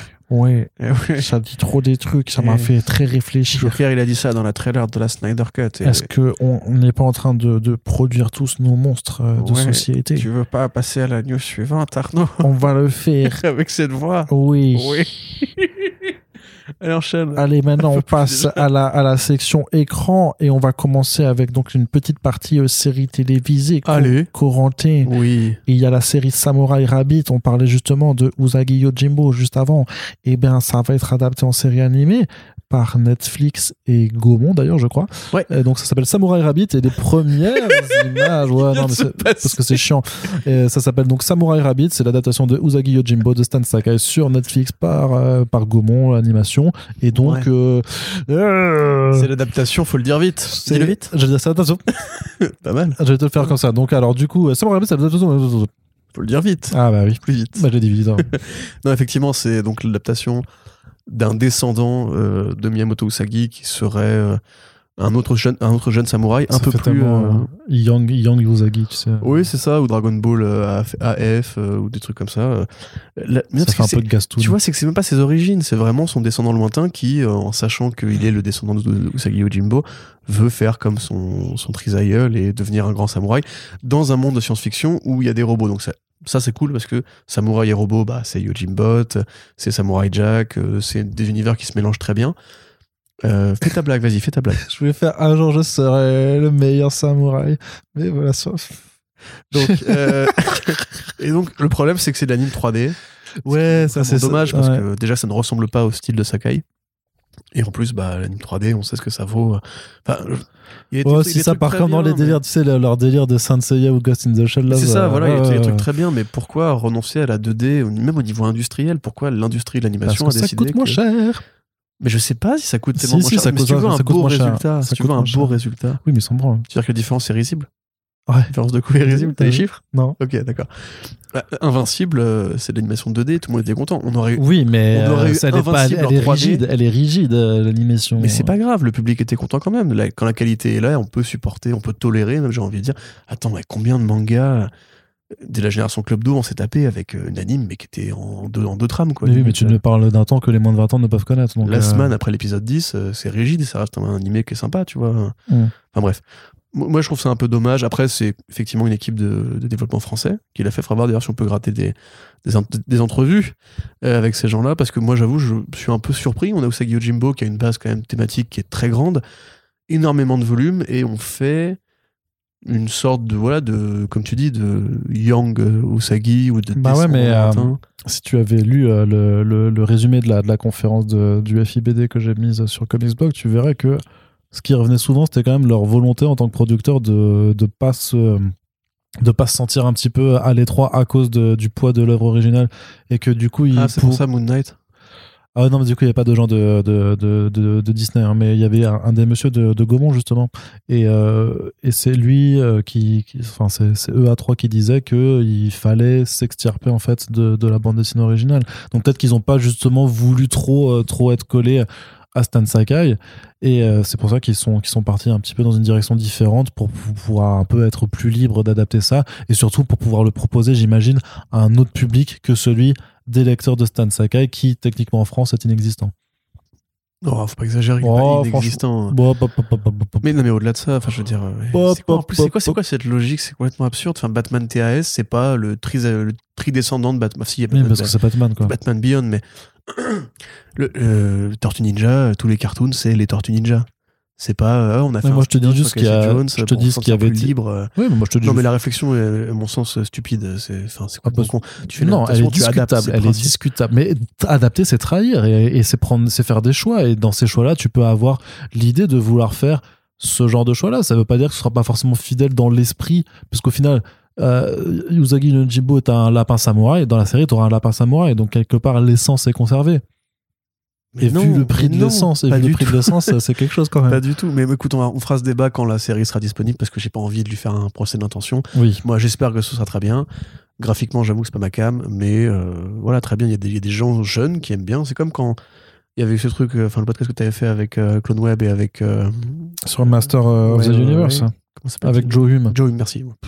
Avec Joe Hume, justement, où eux, euh, tellement fans, justement, de, de He-Man, qu'ils arrivaient à trouver des qualités dans la série animée en 3D. J'avoue, moi, j'ai quand même testé un épisode. Je, vraiment, je ne supporte pas cette animation euh, euh, cubique. euh, et vraiment pas Mm. jolie. Donc, euh, peut-être qu'effectivement, il y a un jeune public ou un public de, de gros, de gros fans qui sont prêts à, à y aller. Et tant mieux pour eux. Par contre, à mon avis, non, mais il n'y a pas de honte à faire un produit qui ressemble à la BD, en fait, même graphiquement, même scénaristiquement. Et, et c'est pas en fait en, en truquant ce qu'est le produit à la base qu'on on se sent plus libre. Il faut juste savoir de quoi on parle, en fait. Si on veut faire un produit original, on fait un produit original. Si on veut faire une adaptation, on fait une adaptation. euh, bref. On aura ce débat une autre fois. Mon bon Kikou. Et moi, j'ai une question à te poser, Corentin. La réponse est non. Si c'est pas ta cam, ce genre d'animation, est-ce que c'est ta cam, les épisodes de séries télé qui euh, débarquent euh, un an après leur diffusion en mode euh, censuré, enfin pas censuré, mais complètement allégé, puisque c'est ce qui, ce s'est passé avec, avec Falcon et Winter Soldier. Les, les, gens ont découvert un, beau matin que un, des épisodes, en fait, se retrouvait avec des scènes modifiées, notamment bah, en fait, sur le fait que quelqu'un qui se faisait buter avait plus de traces de sang sur, sur sa chemise, et qu'à un moment, un, mec qui se fait, enfin une nana qui se fait empaler par un tuyau euh, lancé par le Winter Soldier. Au final, bah, le, le tuyau ne l'empale pas, mais, euh, mais Rebondit rebondit, sur elle, euh, ouais. sur, sur elle, sachant que elle, par contre, elle, elle joue toujours comme si elle se faisait euh, empaler, quoi. Et apparemment, c'était juste une erreur. Alors c'est ça, en fait, ça a fait une petite polémique sur le, le web des gens qui scrutent ce genre de petits détails. faut savoir que Disney, on n'est pas à son coup d'essai parce que déjà dans un épisode du Mandalorian, il y avait un mec donc, qui passait dans l'arrière-champ de l'épisode réalisé par Carl Weathers, euh, où il y a justement le personnage de Carl Weathers et Mandalorian qui font une fusillade. Et dans le fond, on voit un, figurant ou un technicien qui est avec des fringues normales, donc un t-shirt et un jean, on voit pas sa tête. Et en fait, Disney, en remarquant que ça avait été mémé, parce que tu sais, dès qu'il y a une, incohérence comme ça, ça devient rapidement un même. C'est comme les, les cafés qui traînent sur les décors de Game of Thrones ou quand on voit la montre de Littlefinger, etc. Enfin, c'est rigolo. Moi, je trouve ça, c'est mignon de, de, voir un petit peu les petites défaillances techniques ici ou là. Et puis ça, ça a toujours fait partie de l'histoire de Star Wars en l'occurrence. Euh, ils avaient mis à jour l'épisode en gommant euh, numériquement ce personnage-là. Enfin, ce personnage-là, ce figurant-là. Donc ça, c'est déjà pour moi un problème, parce que ça veut dire en fait que Disney peut faire peut opérer des mises à jour et des correctifs euh, sur des trucs qui ont déjà été mis en ligne. Donc, enfin, la matérialité du neuf, du coup, change. C'est comme quand on parle des, encore une fois, hein, dans Star Wars, des premières versions des films, où, il y a, où le Sarlacc n'avait pas une sorte de bouche de plante carnivore, où Dark Vador ne disait pas no, etc., etc., et qu'on a, et même la scène avec l'empereur, qui est la plus connue, euh, on a pris ces éléments-là qui font partie de l'enfance et de l'appréciation collective, en fait, d'une œuvre, et on les a changés. George Lucas, lui-même, l'auteur, les a changés, au point d'effacer les anciennes versions comme, ou comme la, la, la, bite à Batman, tu vois, par exemple. C'est un peu le même, le même débat. C'est genre, pourquoi vouloir. quand le truc là est sorti, c'est trop tard. Vous faites effet stressant si vous le changez, et en plus, c'est, c'est, un peu malsain, à mon sens, de vouloir euh, corriger un truc qui a déjà été découvert par un public, puisque l'œuvre, à partir du moment où elle est mise en ligne, appartient au public aussi. Donc là, ce qui se dit effectivement, c'est que euh, Disney peut-être voudrait tester l'idée d'épisodes contrôle parentaux parce que là, avec Moon Knight qui est sorti récemment, Moon Knight a reçu une classification 16 au Royaume-Uni. C'est-à-dire que le Royaume-Uni actuellement est dans une période assez euh, castratrice, on va dire, assez, assez énervée au niveau de la censure ou de la classification. The Batman aussi euh, a été classé, je crois, 16 Enfin, l'équivalent, parce que 16 c'est pour la télé. Mais ça veut dire, enfin, ils ont considéré que ce film-là était assez euh, effrayant pour que les enfants n'y aillent pas sans être accompagnés, enfin les enfants ou les jeunes adolescents. Donc ça, ça pose des questions par rapport à la classification des séries télévisées, puisque précisément Disney tient beaucoup à son image de produits familiaux et euh, enfin de fournisseurs de produits familiaux et de voilà de d'œuvres pour pour les petits et, les grands. Ils ont aussi accueilli en parallèle de ça les séries euh, Netflix, qui elles sont classées TVMA, donc ça veut dire c'est grosso modo déconseillé au moins de 16 ans, interdit au moins de 16 ans, parce que les séries Netflix sont quand même beaucoup plus sombres. Hein on parle de, de mort, euh, il y a quand même la scène de fusillade dans Luke Cage, il y a, euh, enfin, Jessica Jones te parle de, viol, hein, littéralement. la série Punisher, bah, voilà, euh, elle est ce qu'elle est, on va dire. et effectivement, les, les, ces séries-là, ces produits-là sont plus adultes que les séries, les séries pardon, Disney+. Donc, la question qui se posait, c'était est-ce que eux ont pas prévu de faire des versions revues et corrigées? Déjà pour les territoires qui pourraient être plus plus, plus sensible à ces questions-là. On sait par exemple qu'en Allemagne, dans les jeux vidéo, longtemps le sang a été interdit et remplacé par des gerbes de verre et tout. On sait que Disney, bah, à mesure que le, la popularité de la plateforme Disney progresse et que eux vont devoir aller vers des trucs plus adultes parce qu'il leur faut une variété de l'offre. De fait, euh, Falcon et Winter Soldier est une série qui est un peu plus violente que beaucoup de leurs autres produits. Enfin, il y a le, la scène où John Walker décapite un mec avec le bouclier, etc. Il le décapite pas, ça, je sais pas, il décapite pas, il, il le défonce, mais il Ouais, mais c'est la façon dont c'est filmé, quand tu finis l'épisode, tu peux te poser la question et tout. Pour, moi, il le décapite pas, par contre. Bah, en tout cas, la série est un peu plus violente que d'autres produits de, la marque. Et euh, bah, encore une fois, l'épuration euh, philosophique et stylistique de Disney n'autorise que très peu de, de, contre-argumentaires. Alors, ce que eux disent effectivement, c'est que c'est un bug. C'est qu'il y a une version de l'épisode qui a été mise en ligne par un logiciel. Euh, voilà, euh, c'est leur réponse à l'espèce de micro-polémique. Maintenant, déjà, tu peux te poser la question pourquoi est-ce qu'il y aurait une sorte de remise en ligne de l'épisode euh, automatique, en plus, donc programmé par un logiciel, et que le mauvais fichier aurait été, aurait été publié? Moi, j'avoue, je comprends pas. Déjà, pourquoi il y a deux versions de ce fichier? Pourquoi il y a une version censurée, hein, littéralement Parce que, enfin, on voit bien, c'est pas genre une, animation qui n'aurait pas été finie. Pour le coup du tuyau, comme tu dis, quelqu'un a animé le tuyau qui rentre dans l'épaule de la, de la cascadeuse, ou bien qui rebondit. Donc il y a bien eu deux versions de cette scène-là. Et pareil pour le truc avec le sang, parce que dans, dans un cas, le mec a les yeux ouverts, dans un autre cas, le mec a les yeux fermés. C'est bien un choix conscient. C'est pas juste qu'ils ont oublié de rajouter l'effet spécial du sang. Donc euh, moi, ça me pose question, en fait, déjà parce que je suis contre cette pratique de pouvoir modifier des épisodes euh, à distance. Parce qu'on peut se poser la question de jusqu'où ça va aller. Par exemple, imaginons, je ne sais pas, ils font un vilain que le public n'aime pas, ou que le public trouve trop, caricatural, ou, ou, qui crée une sorte de petite polémique. Euh, je sais pas, caractéristique physique, un truc, un détail, une voix, Disney peut, euh, à sa guise, décider de changer le contenu de l'épisode et le remettre en ligne et mettre la poussière sous le tapis au lieu d'assumer la polémique, voire au lieu en fait de considérer qu'il y a une erreur qui a été commise et que c'est à l'avenir qu'il faut changer. C'est pas sur une œuvre elle-même, c'est pas le, comme le jeu vidéo où on te fait des, mises à jour pour euh, des patchs correctifs, tu vois. C'est c'est au choix du joueur de l'installer à ce moment-là, tu vois ce que je veux dire? Euh, moi, ça, ça me vraiment ça me fait peur, on va mm. dire, tu vois, pour être plus rapide. Et euh, derrière ça, ça encore une fois pose la question de pourquoi Disney a à ce point la trouille? Est-ce que c'est parce que aux États-Unis en ce moment il y a des gros débats sur la surprotection des gosses au sein du, enfin, dans les débats provoqués par le Parti républicain, qui justifient qu'on censure Maus, qui justifient qu'on censure plein de sujets, plein d'œuvres de fiction euh, dans leur rapport à la violence, dans leur rapport à la sexualité, dans leur rapport aux thèmes sociaux et compagnie et compagnie. C'est un vrai truc qui arrive en ce moment aux États-Unis. Les républicains reviennent euh, au 19e siècle et commencent vraiment à devenir extrêmement paranoïaque vis-à-vis de ce qu'on vend aux gamins. On en avait parlé dans, le dernier podcast par rapport à la loi, entre guillemets, euh, Don't Say Gay, ce qui n'est pas le vrai contenu de la loi, mais qui est en fait l'application concrète de la loi. Donc euh, voilà, moi, je, sans forcément tirer la sonnette d'alarme, il se peut que ce soit vraiment un bug, mais ça me paraît quand même très bizarre euh, que ça arrive comme ça et que, et que entre guillemets, soit corrigé quand les fans leur font, leur font remarquer que c'est un peu, un peu weird avec une sorte de truc en mode pardon les gars, on n'avait pas vu. Euh, je sais pas, moi je trouve ça très curieux. Et pourquoi deux versions de l'épisode existent Pourquoi Pourquoi Voilà, c'est ma question en fait, tout simplement. Et il faut vraiment espérer en fait que justement, en ayant vu que le public avait remarqué ça, il y ait quand même euh, une sorte de prudence à l'avenir sur ce qui est fait. Parce que si on parle bien là de d'effacer dans, l'arrière-plan un figurant qui n'avait pas à être là ou de retirer des gerbes de sang, c'est pas gravissime. Mais si Disney a vraiment le contrôle total sur ce qu'ils mettent sur leur plateforme et peuvent juste décider de changer et d'altérer la qualité ou le contenu d'une œuvre. Euh, on parle déjà d'un studio qui est extrêmement castrateur avec les visions contraires à, la leur et qui n'autorise absolument pas la contradiction.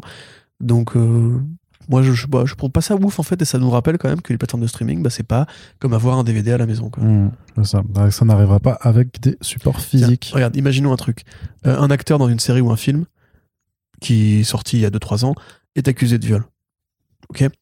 Comme pour All the Money in the World, on peut très bien imaginer que Disney, du coup, retourne ces scènes où il fasse une sorte de deepfake pour. Mais non, mais c'est possible. Encore une fois, All the Money in the World, ça devait être Kevin Spacey. La, thune, la thune que ça représente, par contre, je pense, à mon avis, pas, vaut pas le, la chandelle. Ah ouais, mais la polémique que ça représente pour Disney, qui tient vraiment à son image de chevalier blanc. Euh, je te dis, regarde, donc dans All the Money in the World, c'était Kevin Spacey qui a été remplacé par euh, l'autre mec.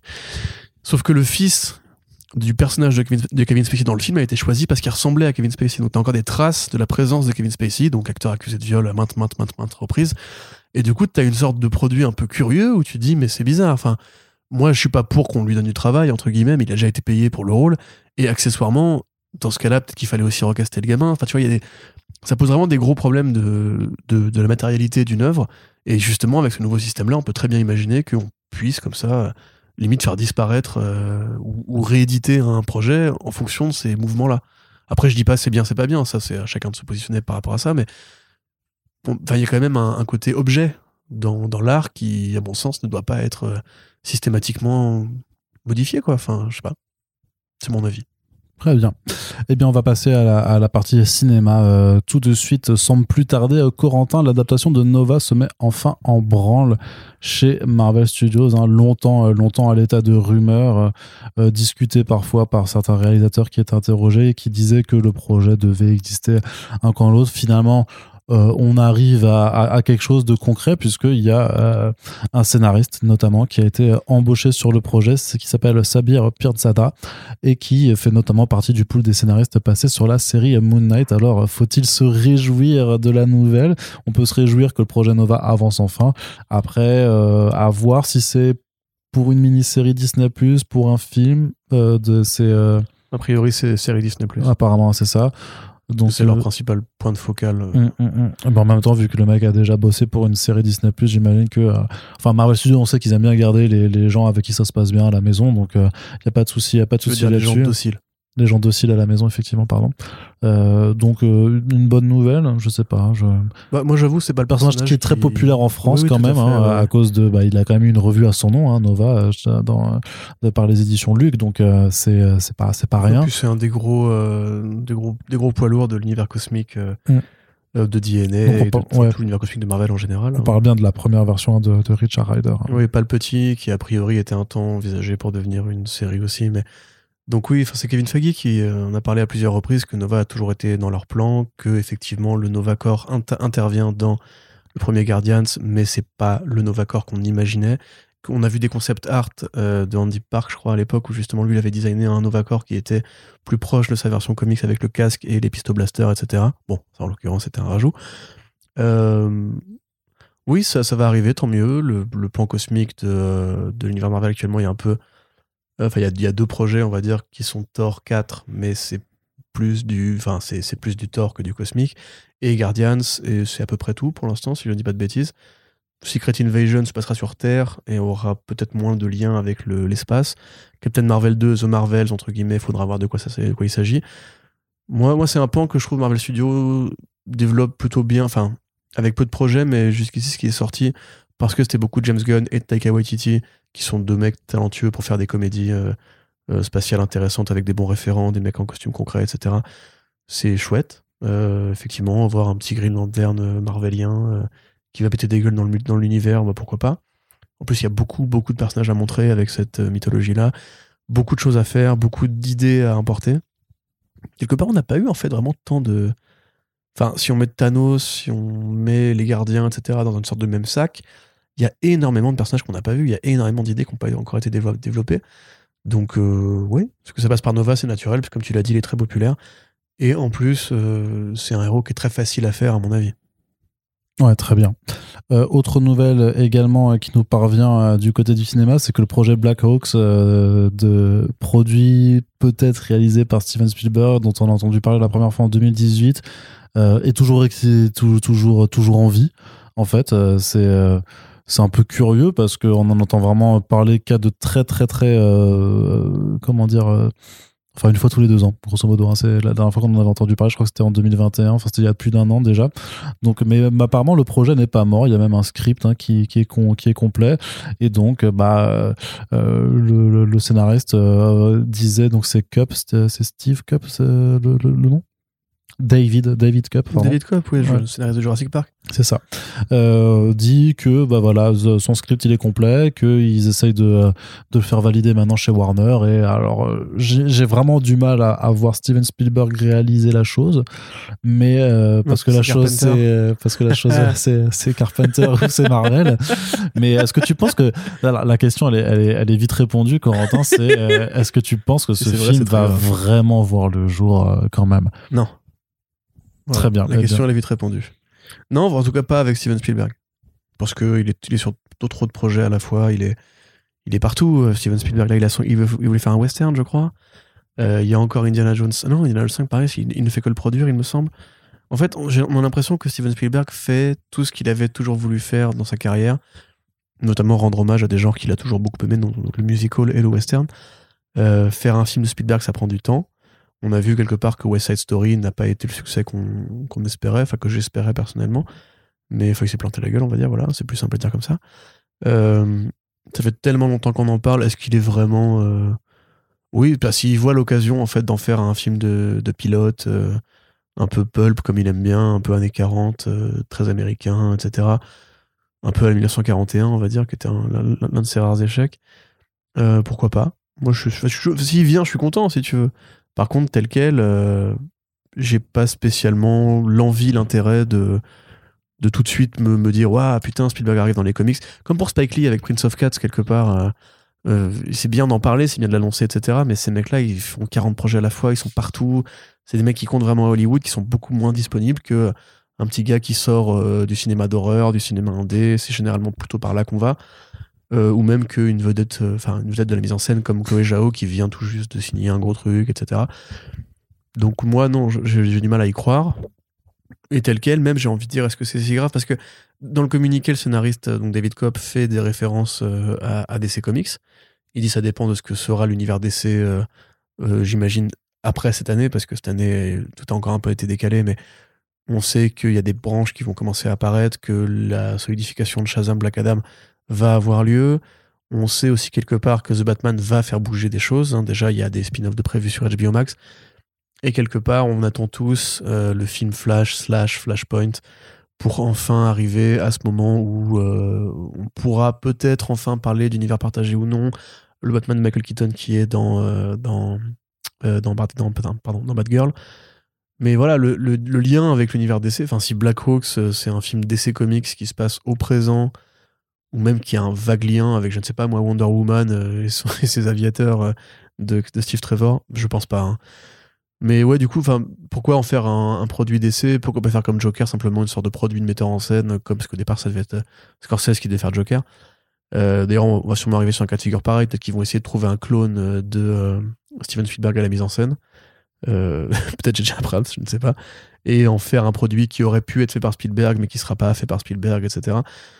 Moi, j'avoue, si ça peut être isolé et pas justement lié à l'actualité de DC Comics, je serais très content. Si ça peut être un truc qui est produit même seulement par Spielberg et qui ramène un, gars de talent ou une meuf de talent pour le faire, euh, bon, je suis pas contre un petit produit d'aviateur. Il y a Top Gun 2 qui arrive là et qui a l'air très sympathique. Euh, il y a tout plein de bons films qui parlent justement d'aviation et de pilotage. euh, voilà. Personnellement, je suis pas encore une fois pendu aux lèvres de Steven Spielberg pour ça et je pense qu'il n'y a pas forcément une grande utilité à euh, ramener ces grands noms de la mise en scène. Parce que à la fois c'est cool et à la fois quand on voit ce qu'ils font à Sam Raimi euh, sur Doctor Strange 2, euh, peut-être qu'il n'y a, pas, il y a pas la place en fait pour ces mecs qui, ont, qui sont trop installés, qui ne tolèrent pas de, prendre des ordres de, de patron de studio à la Kevin Feige, on va dire. Donc oui, si ça se fait, tant mieux, sinon bah tant pis.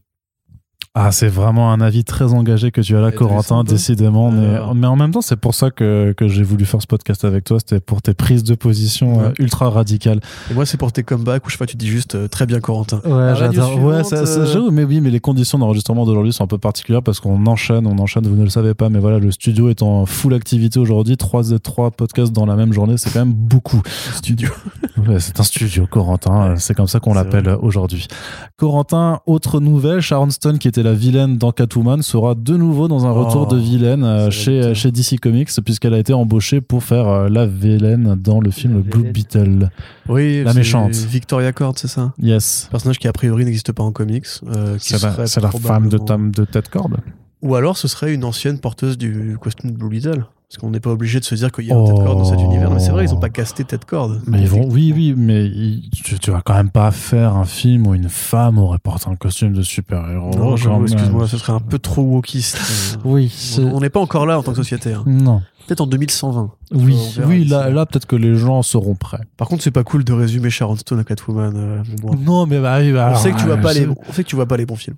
Mais Ouais, elle a quand même fait. Casino de Martin Scorsese. Ouais, elle a quand même fait Basic Instinct, surtout Et- alors de, de oui, Paul Verhoeven, s'il te plaît. euh, ouais, mec. Quoi, ouais, mec? Bah, Basic Instinct, bordel. Tu veux, tu veux qu'on reparle de Booty Papa, c'est ça non, mais non, mais Basic Instinct, c'est un, C'est un peu chef polisson. d'œuvre. C'est un peu- C'est un, c'est un peu coquin aussi, effectivement. C'est très coquin et euh, ça, ça. Moi, je préfère Casino. Mais euh, voilà, elle a fait plein de, de bons et de grands films. Total Recall aussi. Elle Ouais, inspiré Moon Knight, la série télé incroyable dans le studio. Euh, et donc, finalement, c'est bien parce que ça fait encore un grand nom qui va cachetonner pour un studio pour un rôle probablement peu mémorable comme Hélène Mirren dans Shazam 2. Bon. Non, mais enfin, oui. Je Là, pour le si elle coup, joue bien, je suis content. Là, mais, pour le coup, c'était un petit peu, effectivement, c'était un petit peu, un petit peu brutal, euh, Corentin. Je m'en veux beaucoup. Ah, moi, je, moi, oui, je- c'est quand même une actrice que, que j'aime bien. Après, ça soulève toujours la question de euh, quand les actrices sont jeunes, elles font les, les héroïnes ou les love interest, et quand, elles sont, et quand elles passent une certaine tranche d'âge, elles peuvent faire que des rôles de vilaines. Donc c'est un petit, c'est quand même un petit peu particulier, quoi, d'avoir. Parce que euh, les vieux, c'est les méchants. Bah, c'est vrai que les, vieux, il y a certains, certains vieux qui sont vraiment très très méchants, Il y en a effectivement. marre. quoi. Attends, ils votent à droite et tout. Salopard. Elle a fait une vidéo pour euh, Afflelou, Sharon Stone. C'est quand même pas mal. Elle a, fait, elle a, elle a même été l'égérie en fait d'Afflelou euh, parce qu'elle a fait plusieurs, plusieurs clips pour, Mais il est euh, fou. pour Afflelou, ouais, effectivement. Donc voilà. elle Tu peux enchaîner. Non, non, mais j'essaie juste de regarder toute sa, toute sa film euh, le Love, mec qui dit on enchaîne les podcasts, le studio est full, etc. Il Love- regarde les pubs à feu. Lovelace, Largo Winch 2. C'était pas euh, terrible, Lovelace. Non, effectivement. Mais, mais voilà. Ah, c'est vrai qu'il y a eu un deuxième Basic Instinct, je l'ai même pas vu celui-là, tiens. Ouais, c'était à chier. Ok. C'était bah, c'est pas Verhoeven déjà pour commencer. C'est c'est peut-être pour ça. Alors, ce sera la dernière news de ce podcast, euh, Corentin. On va conclure avec quand même aussi une bonne nouvelle du côté de Warner toujours et enfin un projet qui était là aussi annoncé de, de très très très longue date et qui est en train d'avancer, c'est l'adaptation de Black, euh, les comics sortis chez Black, Mac- Black Mask Studios et qui nous montre un univers dans lequel seules les personnes noires euh, américaines en fait sont euh, afrodescendantes euh, sont dotées de super pouvoirs et on s'intéresse au destin de Karim Jenkins qui obtient euh, ses pouvoirs après euh, s'être fait euh, abattre par la police donc euh, on va dire une BD un petit peu socialement et politiquement engagée sur des thématiques sociétales relativement actuelles euh, qui euh, voilà c'est pour pour dire oh, Charles Pasqua dans le studio. Oh putain, il y a encore de la politique c'est dans des comics qui sont adaptés, c'est quand même incroyable. Et Eh donc, oui. on en Et a, voilà. en Et donc, qui se passe autour du projet, Arnaud Ouais, mais là, ils ont trouvé un réalisateur. et un réalisateur qui s'appelle euh, Gerard McMurray et qui euh, a pas énormément de films dans sa filmographie, mais qui a notamment fait euh, The First Purge. Donc euh, la, pre- la, la, pre- Ouais. la- Putain non, mais Ah, alors, ça non, fait non, plaisir. Alors autant, autant La donc, première c'est- purge. la première purge, celle du matin. Donc grosso modo, Beauve de France. American Nightmare en, en français, donc la fameuse saga horrifique. euh, Où des qui- gens butent plein de gens une nuit par an pour protéger le système de l'effondrement chaotique. Voilà. Et c'est jamais bien. Alors le, aucun bon alors, film le problème, non, alors ça se discute. C'est pas une bonne saga, c'est pas une bonne saga, mais dans le propos, il y a toujours eu quand même un propos très social où, grosso modo, l'idée, oh, tu comprends que l'idée, c'est que euh, la, la purge a été mise en place, a été mise en place par les blancs et les puissants pour, grosso modo, faire de l'épuration ethnique, tout simplement, et se débarrasser des minorités. C'est vraiment, c'est vraiment, et donc tu comprends que avec ce propos-là, quoique euh, quelle que soit la qualité des films en question en fait ils aient pris quelqu'un qui a déjà en fait euh, œuvré euh, sur ce genre de thématique pour euh, faire l'adaptation euh, de Black sachant que McMurray a fait un autre film qui s'appelle Burning Suns qui lui par contre apparemment est un bon film parce qu'il a reçu pas mal de nominations et de prix qui lui s'atta- s'attaquait à la question du bizutage dans les, dans les fraternités universitaires et notamment aussi avec bah, ces questions raciales qui, prennent place hein, aussi dans le milieu des universités. Donc pour moi je trouve que ça peut être intéressant de, de voir ce, ce réalisateur se mettre là-dessus et surtout ce qui m'intéresse plus c'est que enfin le projet démarre parce que là aussi ça faisait depuis 2018 je crois que l'année- que l'adaptation avait été, avait été annoncée avec un précédent réalisateur qui a du coup euh, bah, été euh, soit est parti soit été euh, décommandé donc enfin Ouais. j'espère que là ça va ça, ça C'était va Brian Hill au scénario, non? Euh, du, du script tu veux dire? Ouais. je sais plus Il me semble que c'était Brian Edward Hill qui a fait euh, American Carnage. Euh, ça de alors il a écrit ça mais par contre euh, le comics initial c'est écrit par Kwanzaa Ozadiefo Tim Smith 3 Oui, tout à fait. Bah, Kwanzaa qui était le co-scénariste de euh, Ignited. Ouais. Ouais, ouais, qui était aussi un truc très engagé. Euh, à voir. Ce sera ma contribution à cette actualité parce que, en fait, moi, Black, je trouve ça très bien dans l'idée, bah, comme The Purge, hein. très bien dans l'idée, mais l'exécution m'a toujours un peu agacé. Enfin, je trouve que c'est pas bien fait, en fait, je trouve, simplement. Le- L'idée est très bonne, mais la BD elle-même, euh, moins. Donc peut-être que ce sera meilleur au cinéma. Euh, je connais pas, du coup, euh, enfin, le deuxième film, dans le deuxième film qu'il a fait. Burning Sands. Burning Sands. Bah, à voir éventuellement si, si les, les sables qui brûlent. Il faut du budget quand même pour faire Black. Et il faut aussi vraiment d'énormes baloches hein, parce que euh, même si encore une fois c'est relativement bien, bien fait dans le tome 2 c'est vraiment Donald Trump qui euh, est élu par les blancs qui ont peur que les noirs viennent défoncer leur maison à coup de super pouvoir tu vois. Donc euh, dans le climat actuel peut-être que c'est possible après euh, Wakanda après Spider-Verse après euh, le succès de Michael B Jordan et de figures vraiment très populaires dans le Hollywood entre guillemets euh, des Babtou hein, au départ euh, faut voir si ça se fait vraiment comme ça doit se faire. On sait qu'il y a le film statique qui arrive aussi. Il y a même le projet du co-réalisateur de Sp- Spider-Verse qui va faire Power, je crois, un truc avec une nana qui fait des coups de pied électriques et tout. Donc ouais, peut-être que c'est un nouvel âge d'or justement pour euh, la Black Exploitation, entre guillemets. Ou est-ce que c'est simplement un produit de commande qui est fait parce qu'un studio veut se donner bonne conscience et du coup ne va, entre guillemets, broyer un peu les équipes? Faut voir. Mais Je vois bien ce truc-là comme euh, étant dans, tu sais, dans le projet, parce que c'était justement c'était Michael B. Jordan qui avait dit qu'il s'associait à, à Warner pour plus de représentation, Riders, voilà, les, les trucs d'in- C'est une d'inclusion. charte euh, qui, du coup, euh, demande aux studios de consacrer une partie de leur Mm. développement à des produits issus de la diversité, on va dire, des personnages issus de la diversité. Et qui a plusieurs studios l'ont signé. hein. Mm. C'est vraiment un porte-parole, de toute façon. Bah, c'est comme Raising Dion, tu vois, il produit, il produit plein de trucs, en fait, même il produit aussi Static, euh, je crois, avec, euh, Oui, avec oui. euh, Regina Odlin. Donc, euh, ouais, faut voir dans 5 ans ce qu'on aura fait de cette espèce d'élan un peu. Pas salvateur, hein, moi je trouve, c'est c'est bien que ça se mette en place.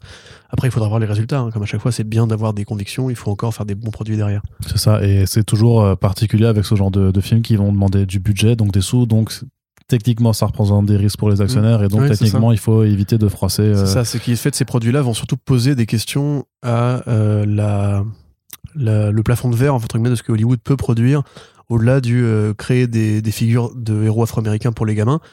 Tu vois, c'est un peu comme, comme Captain Marvel, c'est pas le parce, film oui, parce que là c'est pas le propos. hein. revendicatif, Bah, là euh, le propos c'est là, là, Voilà, propos c'est de mettre quand même euh, une certaine euh, partie de la société face à ces On actions. pourra pas hein. juste dire, Mm. regardez les gars, en se donnant les moyens, nous aussi on peut y arriver et tout ça. Il va falloir un peu la mais, mais juste le principe, mais tu vois, parce que même d'un point de vue de Hollywood, juste le principe, pas pas parce que c'est un gros studio, si c'était un film indépendant, il n'y aurait pas de souci, mais sur le principe de dire, bon, c'est un mec qui a, obtient ses pouvoirs parce qu'il se fait buter par des types, par des, pardon, par des Par policiers poulets, sais. à, cause- à cause de sa couleur de peau. Juste, juste ça, venant de la part d'un studio comme Warner, je sais pas si, euh, s'ils peuvent en le faire de façon aussi frontale. Et en même temps, après la mort de George, enfin l'assassinat de George Floyd, qui avait justement motivé les, les studios à faire des prises de parole et beaucoup de boîtes à donner de l'argent. Oui, remarque, il y a ça aussi, ouais. Black Lives Matter et tout. Enfin, on se souvient que Disney avait fait un communiqué laconique et Lego qui avait filé 5 millions de dollars, euh, pareil, à une assoce euh, de défense des droits des Noirs aux États-Unis. Peut-être que c'est le moment, tu vois, de, de montrer qu'en fait, les gars, ils sont prêts à y aller, quoi. Bon, on verra bien, en tout cas, ce que le projet euh, donnera s'il réussit à aboutir, puisque le chemin est encore long euh, entre euh, la validation, l'embauche d'un réalisateur et puis la, la, concréti- la concrétisation en salle. Sur ce, Corentin, c'est la Oui. fin de ce podcast. On espère que les sujets évoqués vous auront plu. N'hésitez pas à réagir à, à cela sur notre site internet, dans l'espace commentaire ou sur les réseaux sociaux. Et c'est également sur ces mêmes réseaux sociaux, c'est incroyable, le monde est bien fait, que vous pouvez partager les podcasts pour propager la bonne nouvelle et les belles émissions du podcast First Print. On espère que ça vous a plu. On vous fait des bisous et on vous dit à très bientôt pour le prochain podcast. Salut Salut